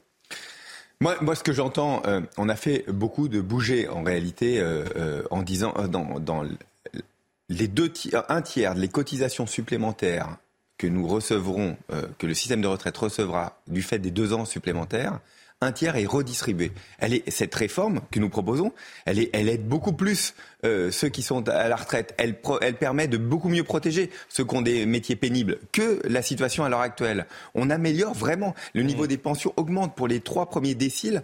Euh, ceux qui ont les, les, revenus les plus bas, elle, elle va augmenter concrètement. Elle sera à 1200 euros pour des carrières complètes. Donc nous avons amélioré. Le point de blocage, il est très clair, c'est sur l'âge de départ à la retraite. Les syndicats ne veulent pas, poussent à ce que, nous refusions de, travailler plus. Et nous, on dit, écoutez, regardez dans les autres pays, ne serait-ce qu'européens. Nous sommes le pays où on part le plus tôt à la retraite. Et de beaucoup. C'est à 62 ans. Regardez les pays autour. En Allemagne, en Espagne, en Italie, c'est 64, 65, 67. Il n'y a pas d'équilibre financier si nous ne travaillons pas un peu plus. Donc c'est ce que nous expliquons. On va continuer. Sauf qu'on fait, réveiller, on fait rêver personne avec un équilibre financier. Euh, quand on regarde les, sondages, et, ça, et, vous les regardez, j'en suis certain, euh, ils peuvent peut-être vous inquiéter. Les deux tiers des, des Français, c'est pas uniquement la gauche, les deux tiers des Français, donc on va au-delà du clivage droite-gauche, euh, les deux tiers des Français sont contre cette, contre cette réforme. Mais ça ne fait jamais plaisir de dire qu'on va hmm. travailler deux ans de plus. Est-ce que ça vous fait plaisir à vous, à nos téléspectateurs à moi? Au fond, non, on, on, on préférait ne pas le faire. Mais combien, vous savez, moi, je suis sur le terrain comme l'ensemble des députés Renaissance. Combien de fois on nous parle en disant, mais il faut tenir, mais oui, il faut le faire. Et au fond, est-ce qu'on est vraiment interpellé sur la retraite? En fait, assez peu. Hmm. Est-ce qu'on est dans, dans, le moment des, des vœux euh, partout en France euh, On est assez peu interpellé sur les retraites, sur l'inflation. sur euh, euh, le pouvoir d'achat? Ça, oui. Mais sur la retraite, assez Alors, excusez-moi, monsieur le député, mais vous, êtes, part- vous êtes député du centre de Paris. Alors, quand vous allez dans votre circonscription, il y a beaucoup de cadres qui sont très peu concernés en réalité par Vous- euh, vous- non, mais cette réforme. Quand je vous parle des, des députés, c'est l'ensemble du Mmh. groupe Renaissance. On a Mmh. euh, 170 députés qui représentent l'ensemble des territoires. C'est ça qu'on nous dit. Et puis ce qu'on nous dit aussi, c'est, euh, euh, enfin, il faut, euh, il faut travailler plus. On accepte, mais il faut faire en sorte de donner du travail pour tout le monde. Ça, on nous le dit aussi beaucoup. Ce qu'on entend énormément, et vous allez me le confirmer ou pas, c'est euh, les 44 ans de cotisation pour les carrières longues. Euh, alors que pour les autres, ça sera 43 ans. Est-ce que là-dessus, on peut imaginer que le gouvernement bouge? D'abord dire que cette situation, elle existe déjà. Elle était pour les 19 ans. On, a- on- on- on ne fait que bouger le Donc elle était déjà injuste, Non, elle mais- le reste. Non mais j'ai l'impression que le système. ça que vous nous dites ou pas? Dans le système dans lequel on est, on a l'impression que le système était parfait. Hmm. On améliore le système à l'heure actuelle. Tout l'argent, un, euh, deux- un tiers de, des cotisations supplémentaires, on le remet pour améliorer le système. Le système était déjà très injuste pour les, pour les 19 ans. Et il l'est toujours 19 ans. alors, c'est ce que vous nous et, dites et, et on, on dit que c'est- en fait c'est un mixte entre le nombre de cotisa- euh, de- le nombre de, de trimestres de cotisation et un âge de départ. Et donc, et donc je, je le rappelle, on met quand même une borne à 67 ans. On la bouge pas pour les carrières complètes. Ceux qui, par exemple, sont partis, qui ont commencé plus tard à, à travailler ou ont eu des ou des carrières hachées, des carrières euh, heurtées. Je pense beaucoup aux femmes d'ailleurs. hein. On laisse la borne à 67 ans. Donc il y a, il y a quand même, un- on demande un effort à ceux qui le peuvent. Et, et je, Mais je là, sur les carrières longues, sur ce- ceux qui ont démarré très tôt, c'est là que ça bloque. Ils devront cotiser de fait 44 ans. C'était injuste, vous nous l'avez dit, mais ça bouge pas. Donc ça le reste. Romain Desarmes, c'est pas vrai, c'est pas là que ça bloque. C'est pas ça qu'on nous a dit encore hier euh, dans, dans- dans les- le million de Français qui est sorti. C'est pas ça qu'ils nous a dit. Ils ne nous a jamais parlé de ça. Euh, ce qu'ils nous, a- euh, ce qu'ils nous ont dit, c'est on ne veut pas travailler deux ans de plus. C'est ça. Le, le- le fondement même. C'est pour ça que nous, nous devons, et hier encore en audition avec le Conseil d'orientation des retraites, qui nous l'a redit, c'est- pas nos chiffres, c'est pas notre organisme, les syndicats sont, à sont dedans, c'est un organisme indépendant qui dit, c'est écoute, 500 milliards de déficit sur les 25 prochaines années.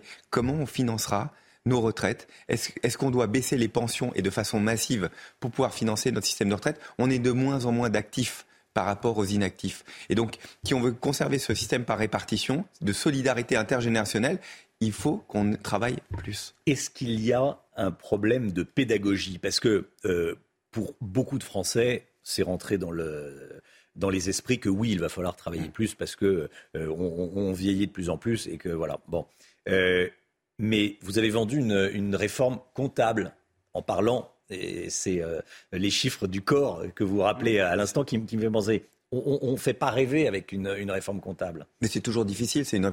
Vous savez, si, au fond, si on prend un peu de recul, si on voulait être extrêmement populaire, on ne la ferait pas, cette réforme. Si on le fait, si on s'accroche à ça en disant c'est extrêmement important pour nous, pour la suite, c'est qu'on est inquiet, qu'on se dit si on ne la fait pas, notre système ne tiendra pas, ou les pensions vont s'écrouler. Et nous voulons lutter contre ça. Et donc oui, c'est, compliqué. Mais je ferai, je ferai juste un, un point. Je crois que c'est important. Le président de la République, au moment de son élection, c'était en avril dernier, il n'y a pas si longtemps. A parlé de tou- 65 ans. Il a toujours dit. Et 65 ans, pas 64, et 65 ans. Et- Nous, dans nos campagnes législatives, je m'en souviens, c'était, c'était le point le plus compliqué. Et je vais vous dire, à porter, c'était pas forcément. On l'a porté. Il y a effectivement mieux pour se faire 65 réélire que de, que oui. de dire je vais repousser le- l'âge de départ à la retraite à 65 ans. Il le faisait. C'était effectivement compliqué. Beaucoup de mes collègues qui étaient députés ont perdu aussi Mm. la législative sur ce point. Et donc, il faut tenir. on- nous, pour nous, c'est un point dur. Est-ce qu'on est sûr qu'on pourra financer les retraites? Pour nous, c'est possible. Jusqu'en 2030, on garantit le système si on travaille pour ceux qui le peuvent deux ans de plus. Le président de la République, qui justement en Allemagne, euh, en Espagne, pardon, euh, disait hier que cette réforme serait mise en place dans le respect, bon, très bien, euh, l'esprit de dialogue et la détermination. L'esprit de dialogue avec qui? Depuis des, des mois et des mois. Et ça s'est intensifié. Ça, c'est le les passé. Mais, pour les- les- les Non, jours mais à depuis venir. des semaines, on a discuté avec tous les syndicats. Oui. Euh, le le Mais dans les jours à venir. de Renaissance auditionne tous les syndicats aussi. On entend, on améliore. On, on l'index senior, c'est une, c'est une, une idée poussée.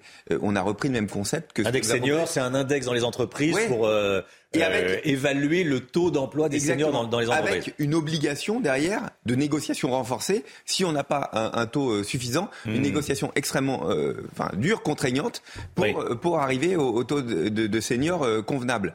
Mais ça, c'est une idée de la CFDT. On a repris cette idée. Hmm. Sur la pénibilité, on a bien amélioré les choses par rapport à la situation à l'heure actuelle. Euh, euh, quand euh, on- les nuitées, c'est euh, euh, on pourra euh, toucher directement, euh, être dans le, le cap de- des métiers pénibles à partir de 100 nuitées. On améliore les choses. Et, et donc, quand j'entends euh, qu'au fond cette réforme serait extrêmement dure, elle, elle- elle est- elle est dure uniquement ou perçue comme plus difficile parce qu'il faudra travailler plus. Mais sinon, pour tous ceux qui sont dans des situations euh, euh, de métiers pénibles, euh, les femmes, euh, elle va être meilleure que ce que nous avons. Les pensions, les minimums de pension, quand on garantit 1200 euros pour une, une, ra- une retraite, pour une carrière complète, bah, je crois que c'est une vraie amélioration. C'est ça qu'on porte. 1200 euros d'ailleurs, il y a eu un petit couac. C'est brut ou net? C'est brut. C'est- Ah oui, donc c'est pas en net, c'est pas Ben, dans la en poche. fait, c'est- c'est un- c'est impossible de dire parce que chaque euh, retraité. Et vous l'avez vélu comme moi, il y a eu les petits couacs, on n'a pas bien Oui, compris. enfin, Bon. je- enfin, après, euh, je pense qu'on cherche un peu des. Des poux dans la c'est- tête. C'est toujours été la même chose. Pourquoi? Parce que euh, les situations des retraités sont très différentes. Il y en a qui payent plus ou moins de CSG, donc moi je peux pas parler en net. Je, je, je, je ne connais pas votre situation euh, euh, ou d'impôt par rapport au net. Donc nous on parle évidemment en brut. On a entendu beaucoup de témoignages hier et depuis euh, plusieurs jours. Euh, le travail semble être pénible, euh, mais pour tout le monde. Euh, demander aux Français de, travailler plus longtemps, c'est euh, une mesure qui, semble être indéfendable. Il y a- beaucoup de, témoignages qui, frappent. Il y a une assistante maternelle de 48 ans à Orléans qui, a, défilé, je lisais son témoignage dans, dans l'AFP, l'agence France-Presse, dans une dépêche. Elle disait qu'elle craignait d'être usée, cassée à 64 ans. Qu'est-ce que vous lui dites? Est-ce qu'elle a raison? Est-ce que euh, on a une relation au travail qui a évolué? En France Quel est votre euh, point de vue? Dans la réforme qu'on porte, mais plus profondément dans, dans notre politique, l'idée est évi- évidemment d'être beaucoup plus dans la prévention. On ne veut pas faire du, du curatif, on va être dans le Mhm. préventif. Comment on fait pour améliorer les choses? Ce qu'on a mis dans la loi aussi, ce qui, ce qui sera euh, présenté le 25, euh, le, bah, pardon, la semaine prochaine, Le 23. euh, le 23, euh, c'est aussi des, des rendez-vous réguliers obligatoires ou non d'ailleurs, hein, en fonction des âges, Mm. euh, avec la médecine du travail pour voir où chacun en est sur ces métiers difficiles, ces métiers qui sont usants. On le dit, ceux qui iront à 64 ans, c'est ceux qui le peuvent, ceux qui sont dans des conditions physiques les de autres pouvoir le faire. Et que feront les autres feront, il y, avait, des- il y avait des pompiers hier Ils euh, qui disaient on ne pourra pas aller au feu à 64 ans, Mais- c'est impossible. Mais, mais, mais tous ceux qui sont, dans, par exemple, les fonctionnaires qui sont dans une situation euh, euh, particulière, je pense aux policiers qui partent à l'heure actuelle à 52 ans, quand ils ont 17 ans euh, de service, d'activité de terrain. Mm. Ils ont- eh ben, ce- les 17 ans restent et partiront par contre à 54 ans. On peut imaginer, d'ailleurs beaucoup d'entre eux partent plus, partent plus tard, on peut imaginer qu'ils fassent deux ans plutôt dans les bureaux ou à former leurs collègues. Et les pompiers, ce sera exactement la même chose. Euh, Je, je- je crois qu'un peu ce, ce, ce grand soir euh, des retraites nous montre qu'il nous faut faire de la pédagogie pour expliquer ce qu'est euh, le système. L'idée, c'est de travailler deux ans de plus par rapport aux situations à l'heure actuelle. Quel que soit, il y a beaucoup de situations différentes. Deux ans de plus, si on le peut. Si on ne le peut pas, et ben à ce moment-là, on s'arrête comme, euh, ce qui est le cas euh, à l'heure actuelle. Et on aide beaucoup sur les aidants, par exemple. On reconnaît les aidants, on leur donne des trimestres euh, qu'ils n'avaient pas à l'heure actuelle. On, accompagne les, petites pensions, on l'a dit tout à l'heure, mais je crois que c'est un effort important euh, que, que nous faisons grâce à cette réforme. Et donc, oui, c'est une réforme d'effort, mais c'est une réforme de protection de notre système, et c'est une réforme qui va améliorer la situation de ceux qui ont des plus petites pensions. La réforme n'est pas encore à l'Assemblée et déjà des voix au sein de la majorité se sont élevées contre euh, Barbara Pompili, Patrick Vignal. C'est un début de fronde ou c'est le débat démocratique? Vous êtes euh, euh, vice-président du groupe Renaissance, vous connaissez ça par cœur? Écoutez, d'abord, on, on discute tous, on travaille et, et en interne comment on fait pour améliorer euh, euh, la réforme, comment on fait en sorte que cette réforme soit pour nous euh, la plus complète possible? Et je le redis, je le redis et je m'inscris dans les mots de notre présidente Aurore Berger, il n'y aura pas une voix qui manquera de- du groupe Renaissance qui manquera pour voter cette réforme sur laquelle nous nous sommes Parce que engagés. vous aurez préalablement expulsé, euh, exclu ceux laquelle- qui ne veulent pas la voter ou sur pas laquelle nous nous sommes engagés Hmm. devant les électeurs individuellement aux législatives, sur laquelle s'est engagé le président de Hmm. la République. Je crois qu'à un moment, il faut être cohérent par rapport à sa ligne politique. Il y a quelques semaines, nous sommes engagés dessus. On ne peut pas euh, revenir. Je crois que c'est très important. Il faut tenir. C'est difficile une réforme des retraites. Toujours, il faut tenir. et Il faut être sérieux. Ceux qui ne voteront pas la réforme seront exclus? Genre, on n'en est pas là, mais je le dis. En tout cas, notre ligne, elle Le est très message est claire. ferme, si je le message est ferme. Mm. Euh, ils le savent. Euh, pour ceux, euh, le, le- re- il n'y aura pas une voix euh, de renaissance qui manquera à cette réforme sur laquelle nous nous sommes engagés de la majorité présidentielle. C'était très clair. Nous l'avons, euh, nous avons été élus dessus aussi aux législatives. si je vous suis bien, euh, Sylvain Maillard, pour résumer ce qu'on vient de se dire, euh, député Renaissance, président du groupe de travail sur les retraites, au lendemain de la manifestation, des manifestations d'hier, euh, la majorité ne bouge pas sur son projet de réforme des retraites. on continue. Alors, vous savez, c'est assez compliqué. Hein, Une mm. réforme des retraites, on, parle toujours euh, des, grands cas, mais à chaque fois, il y a, beaucoup de choses, ce qu'on appelle la tuyauterie, comment on organise, comment on fait, mm. comment on finance euh, les aides. par exemple, les 1200 euros, ça demande aussi un travail. Donc, dessus, nous, nous, continuons à améliorer à la marge. C'est à la marge et en, même mm. temps, ça touche quand même beaucoup de gens et ça impacte leur vie quotidienne. On est pour le dernier kilomètre. Est-ce que, que, tout doit bien fonctionner Donc on continue à travailler dessus. Mais sur euh, les fondements de la réforme qui, ont été qui a été présentée par la Première ministre le 10 janvier, c'est cette réforme que nous allons, euh, euh, sur laquelle nous allons discuter et que nous allons voter. Sylvain Maillard, député Renaissance de Paris, vice-président du groupe Renaissance et président du groupe de travail sur les retraites. Merci beaucoup d'être venu ce matin euh, sur le plateau de la, matinale de CNews. Très bonne journée à vous également. À bientôt. La matinale qui continue tout de suite. CNews, il est 8h31. Merci d'être avec nous. Sylvain Maillard était à l'instant euh, l'invité de, la matinale. Vous avez entendu ce qu'il nous a dit. Hein. Euh, on touchera, le gouvernement, la, la majorité va travailler sur quelques petits points, hein. les 1200 euros, euh, voilà, mais sur la, le projet de réforme des retraites, sur les, grands points, il ne bougera pas. On va en parler dans un instant avec Jean-Rémy Girard qui s'installe. Bonjour. Bonjour. Merci d'être avec nous, président du SNALC, syndicat de professeurs dans les lycées et les collèges. Et les écoles. Et les écoles. Et les autres personnels aussi, d'ailleurs. Et les autres personnels aussi. Voilà, on va parler, vous avez manifesté hier. Tout à fait. Et on va, euh, on va discuter de tout ça dans, dans un instant. Euh, avant ça, je voulais euh, qu'on parle des agriculteurs. Alors que certains manifestent contre la réforme des retraites, la plupart des agriculteurs ne voient pas aussi loin que la retraite. Vous allez comprendre. C'est pour leur quotidien et l'avenir de leur profession qu'ils sont inquiets, Chana. Hein. oui, les comptes sont souvent dans le rouge et beaucoup n'arrivent plus à se verser un salaire. Écoutez ce chiffre 70% des agriculteurs girondins ne perçoivent même pas un SMIC. On a rencontré l'un d'entre eux. Reportage signé Jérôme Rampenou. Johan Bardot nous montre ses vignes, 32 hectares dans le Bordelais. Depuis quelques années, avec les conditions météo difficiles comme la grêle ou encore la canicule, il produit à perte. Sur 32 hectares, j'ai produit sur 6 euh, hectares et demi, un cinquième quasiment de, ce que j'aurais dû faire. Donc mon chiffre d'affaires divisé par par 4,5, 5. J'aurais perdu environ 140 000 euros de chiffre d'affaires par rapport à une année normale qui n'auront pas été produits, ramassés, vendangés. À quelques kilomètres de là, il exploite aussi une centaine de vaches.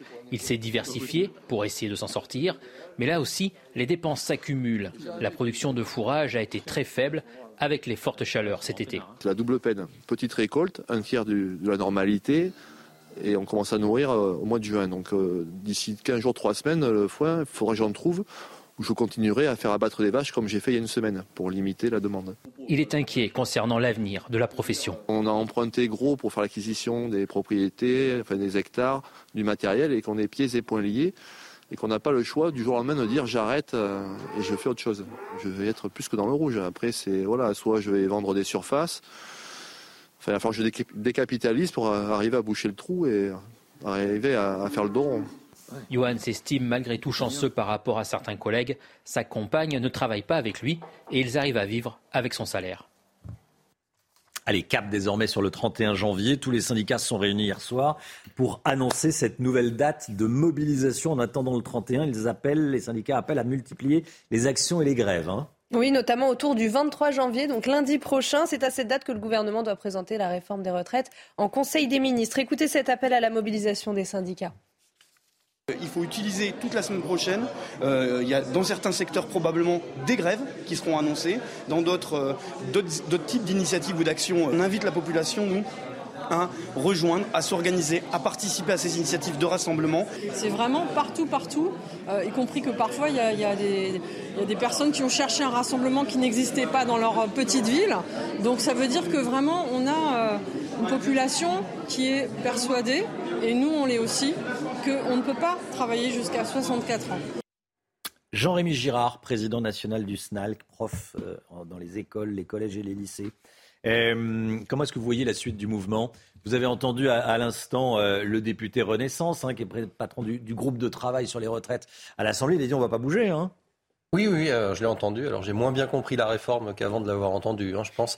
Mais euh, c'était un peu compliqué. Euh, voilà, non, nous, au SNAL, qu'on va de toute façon évidemment appeler à la journée du 31, ça c'est très clair. Et à un moment, il va falloir que le gouvernement entende ce qui se passe. C'est pas possible, en fait, dans un pays où c'est déjà tellement compliqué, nous, dans notre secteur, dans l'éducation nationale, on n'arrive pas à recruter on a, les gens se présentent. Et, quel est le rapport avec l'âge de départ à la retraite? Bah, C'est-à-dire que c'est un ensemble, c'est quand même l'attractivité du métier. Si vous dites de quoi de, de, partir plus tôt à la retraite? Bah, Enfin, si vous les faites partir plus tard ou si vous les faites partir avec une pension euh, inférieure, ça va pas donner envie aux gens. Euh, là, la, la pension va pas bouger. Hein, c'est. Euh, ah bah, je vous assure que. C'est sur le, c'est l'âge de départ à la retraite qui. Oui, mais non, non, c'est ça. Il y a l'âge de départ à la retraite. C'est pas que l'âge de hmm. départ à la retraite. C'est aussi l'accélération de la réforme Touraine. C'est-à-dire que pour toute une catégorie de personnes. Ils sur le nombre d'années de cotisation, un peu plus vite pour aboutir aux 43 ans. Ça sera en 2027. Donc, si jamais ils veulent partir à la même date que ce qu'ils envisageaient, ils partiront avec une pension inférieure. Donc là, le hmm. montant de la pension va bouger. Mais de manière générale, on a l'impression qu'on traite ce sujet des retraites comme s'il était déconnecté de tout le reste, alors qu'il faudrait d'abord traiter tout le reste avant de réfléchir à ce qu'on fait de nos retraites. vous avez entendu, hein, le Conseil d'orientation des retraites dit qu'il faut 500 milliards sur les 25 prochaines années. Donc, euh, il n'y a pas besoin de, euh, de, faire Polytechnique, il faut euh, à peu près 20 milliards par an. Mais il faut bien travailler un petit peu plus. Alors, j'entends très bien les chiffres. Moi, ce que je vous dis, hmm. et c'est mon rôle de représentant syndical oui. SNALC, c'est que nos collègues, en fin de carrière, ils sont cassés, ils sont euh, fatigués, ils sont épuisés, ils sont éreintés.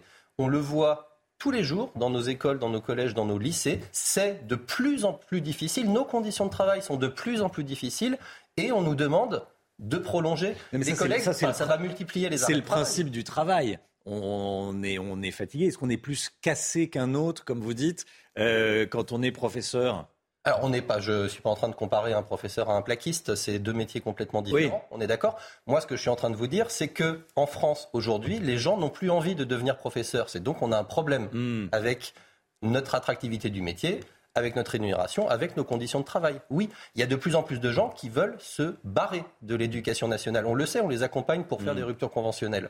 Et là, on est en train de leur dire, et en plus, vous allez travailler plus longtemps, et en plus, vous allez partir peut-être avec des plus petite pension si à un moment vous n'en pouvez plus.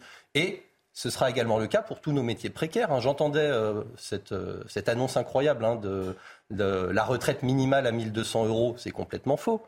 Euh, ça pour une carrière complète. Hein. Oui, c'est ça. Ça n'arrivera à peu près à personne. Personne n'est au SMIC pendant 43 ans, en fait. Nous, on a par exemple 132 000 accompagnants d'élèves en situation de handicap, les AESH. Ils sont en temps partiel contraints qui touchent actuellement 800 euros par mois. Il faut arrêter de leur faire croire qu'on va leur vendre une retraite à 1200 euros. Elle ne sera pas à 1200 euros, leur retraite. Hmm. Du coup, euh, vous et, les autres syndicats de l'enseignement vont manifester et faire grève à nouveau le 31 oui, on doit euh, se réunir pour euh, confirmer, mais de toute façon, oui, toutes les organisations représentatives de l'éducation nationale, hein, les sept organisations hmm. représentatives, dont le SNALC, vont poursuivre le mouvement. Une fois encore, il faut déjà traiter ce qui se passe dans le travail et ce qui se passe mal dans le travail de l'éducation nationale avant de se lancer sur les retraites.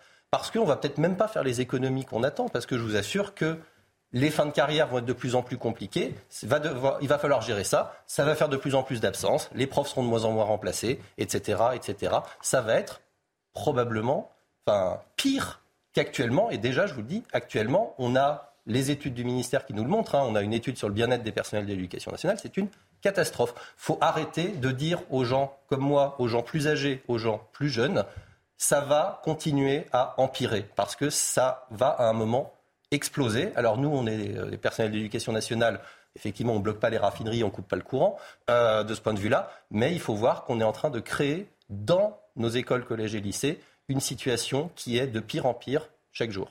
Jean-Rémy Girard, président du SNALC. Merci euh, d'être venu ce matin sur le plateau de la, de la, matinale. Le message a le mérite d'être clair. Tiens, Sandrine Rousseau a publié une photo hier euh, d'elle à la manifestation contre la réforme des retraites. Regardez, petit détail derrière elle, il y a cette pancarte. Sardou ta gueule. Bon, pas très aimable, mais bon, il faut dire que Michel Sardou avait parlé de Sandrine Rousseau la veille. Oui, c'est ça. En fait, c'est une réponse à Michel Sardou qui a dit en interview hier qu'il voulait euh, organiser une marche pour sauver le mari de Sandrine Rousseau. Le mari déconstruit, a-t-il dit, de Sandrine Rousseau. Michel Sardou qui a dit que lui, il n'était pas déconstruit, qu'il passait pas l'aspirateur, Ah, qui faisait euh, très rarement la cuisine. Euh, Oui, voilà. mais les Ceci dit, on imagine mal Michel Sardou. Et puis, est-ce qu'on a envie Ouais. de voir Michel Sardou en train de passer l'aspiro? Non. Non. Bah, pourquoi Bah, pas pourquoi pas Ah, bah, bah, euh, Moi, je passe le Dyson, c'est hyper simple. Hein. Eh ben, très bien, mais vous n'êtes pas chanteur et vous remplissez pas Et alors, Bercy. quand on est chanteur, on passe pas l'aspirateur enfin, Qu'est-ce que c'est que ça Qu'est-ce que c'est que ça Et quand on est présentateur de la matinale, on passe l'aspirateur ou pas Euh, bah, euh, Est-ce que c'est un- une partie de plaisir Non. euh, bon, voilà. Bon, quand on peut l'éviter, euh, quand on peut l'éviter, on peut l'éviter. Bon, allez, bref, changeons totalement de sujet. hein. Euh, la guerre en Ukraine.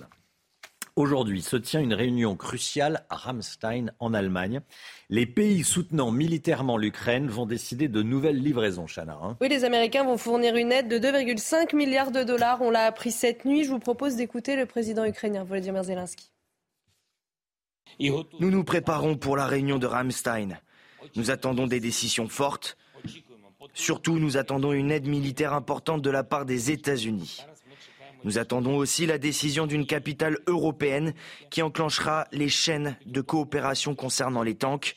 Je pense que le leadership allemand restera inchangé. Voilà, et puis il y aura les vœux aux armées du président de la République ce matin depuis la base aérienne de Mont-de-Marsan. Emmanuel Macron qui devrait annoncer, devrait annoncer un budget de 400 milliards d'euros pour les, pour les armées pour les sept prochaines années. Est-ce que vous connaissez la shrinkflation? C'est un phénomène qui a pris de l'ampleur avec l'inflation. Je, le prononce à la française. hein. Euh, la shrinkflation consiste à réduire les quantités d'un produit pour le même prix, voire parfois pour plus cher. Oui, en clair, quand vous achetez euh, votre paquet de gâteaux, eh bien, il y aura moins de gâteaux, mais vous ne faites pas d'économie pour autant. Alors, c'est autorisé par la loi à condition d'avertir le consommateur. Jean-Michel Decaze. Six marques de la grande distribution avaient été accusées d'inflation masquée en 2022 par l'ONG Foodwatch. Liste complétée en octobre dernier par 60 millions de consommateurs. Moins de produits vendus au même prix, voire plus cher. Ce fut le cas pour ces portions de fromage passées de 20 à 18 grammes. Des bouteilles de sirop de 75 centilitres transformées en 60 centilitres. Même l'eau minérale a coulé de 1,25 litre à 1,15 litre. Une technique quasi invisible pour les consommateurs. C'est de l'arnaque. c'est de l'arnaque. Voilà. Toujours faire payer plus cher et puis voilà. La répression des fraudes a mené son enquête entre le 14 septembre et le 1er novembre 2022.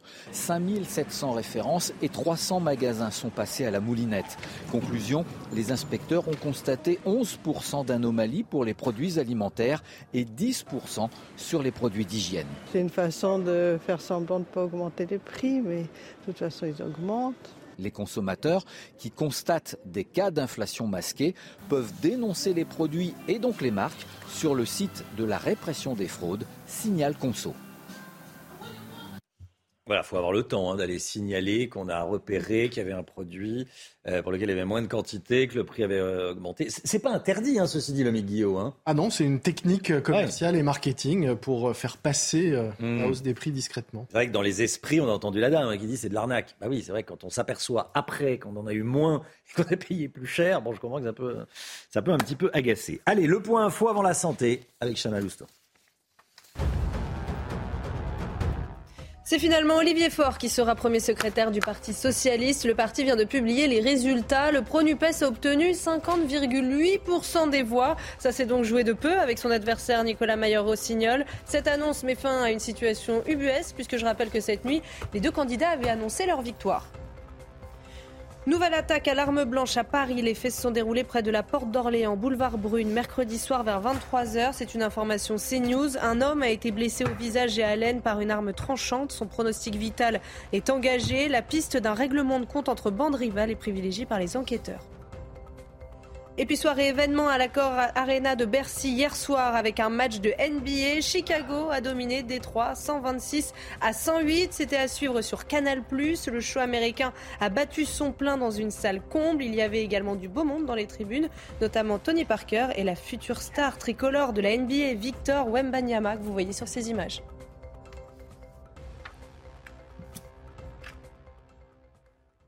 Alors normalement, il y a une petite. Votre programme avec No Fin Solution, l'expert de la laine minérale de verre, éco-conçu pour un intérieur sain et confortable. Voilà, normalement, il y a une petite publicité après le, le flash. Donc, voilà, cravate. je regardais la cravate. Si la cravate était bien, bien mise, c'est bon, on peut y aller. Bonjour Brigitte. Docteur Millot avec nous. Un sujet d'actualité en cette saison, la toux. Ou plutôt les toux, car vous allez nous dire qu'il y en a plusieurs. Pour commencer, expliquez-nous tout simplement ce qu'est la toux. Alors la toux, c'est pas une maladie, c'est le symptôme d'une maladie. hein. Il y a plusieurs causes de la toux. Alors déjà, il faut comprendre que c'est un phénomène réflexe de protection de notre organisme. C'est quelque chose de naturel. La toux, c'est pour nous protéger. Alors, on va revenir un petit peu sur le fonctionnement de notre arbre respiratoire. Dans nos poumons, vous allez voir de très belles images du CNRS en microscopie électronique. Il y a notre arbre respiratoire est tapissé de milliards de cils. Vous voyez ces petits cils en verre là? Oui. Ce sont des cils euh, vibratiles. Et au milieu, il y a des espèces d'îlots comme ça qui fabriquent du mucus. Le mucus, c'est un liquide. Et ce liquide un petit peu épais comme ça, qui va en fait être très important pour nous défendre. Ce mucus, il va agir un petit peu comme le papier tue-mouche, vous voyez En fait, les poussières, les saletés, tout ça, vont s'accrocher dessus.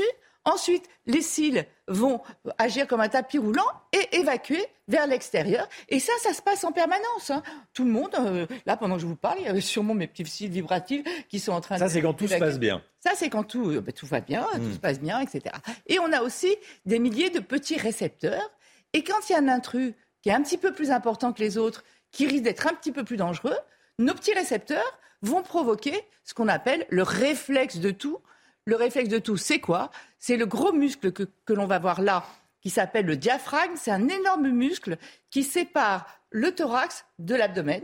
Donc ce gros muscle va se contracter et va expulser l'air avec les intrus. Vous voyez, le muscle, c'est ce qui est en rose, avec les espèces de petites euh, branches qui sont accrochées derrière par les vertèbres. Mm. Devant, ça traverse comme ça tout. Au milieu, il y a des trous, évidemment, pour laisser passer l'ésophage et les gros vaisseaux.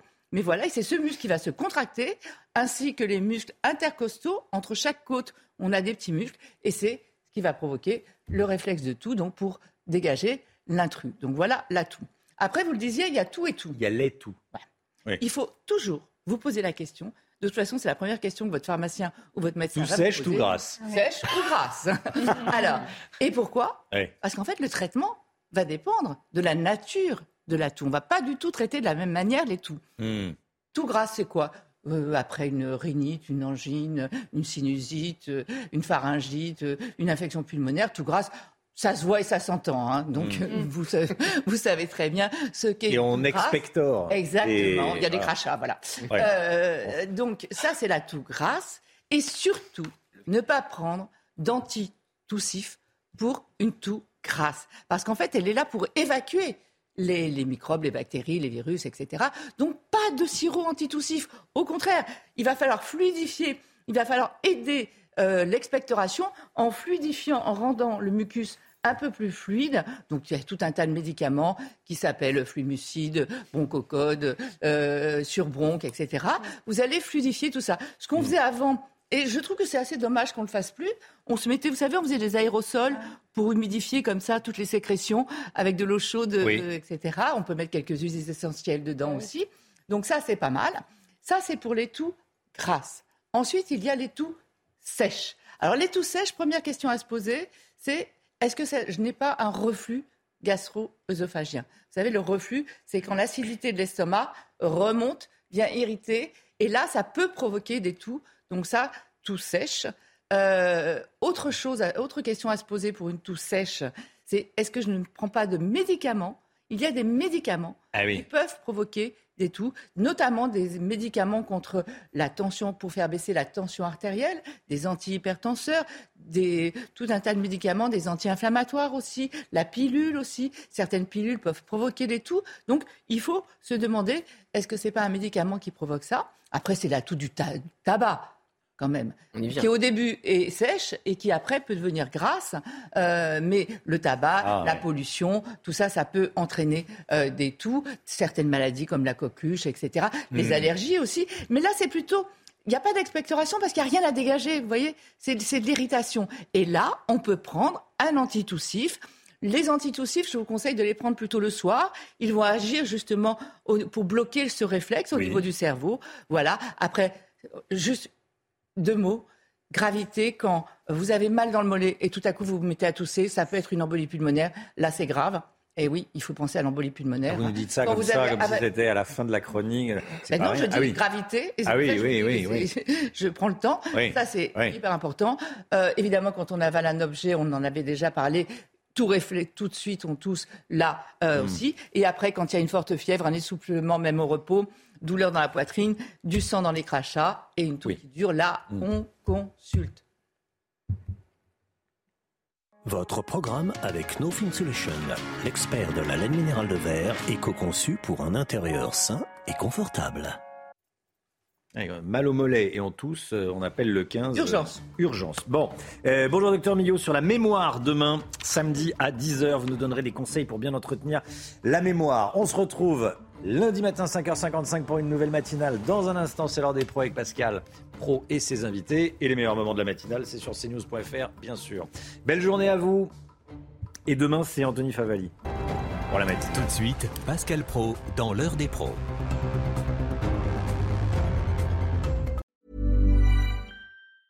Hey, it's Danny Pellegrino from Everything Iconic. Ready to upgrade your style game without blowing your budget? Check out Quince. They've got all the good stuff shirts and polos, activewear, and fine leather goods, all at 50 to 80% less than other high end brands. And the best part? They're all about safe, ethical, and responsible manufacturing. Get that luxury vibe without the luxury price tag. Hit up quince.com slash upgrade for free shipping and 365 day returns on your next order. That's quince.com slash upgrade.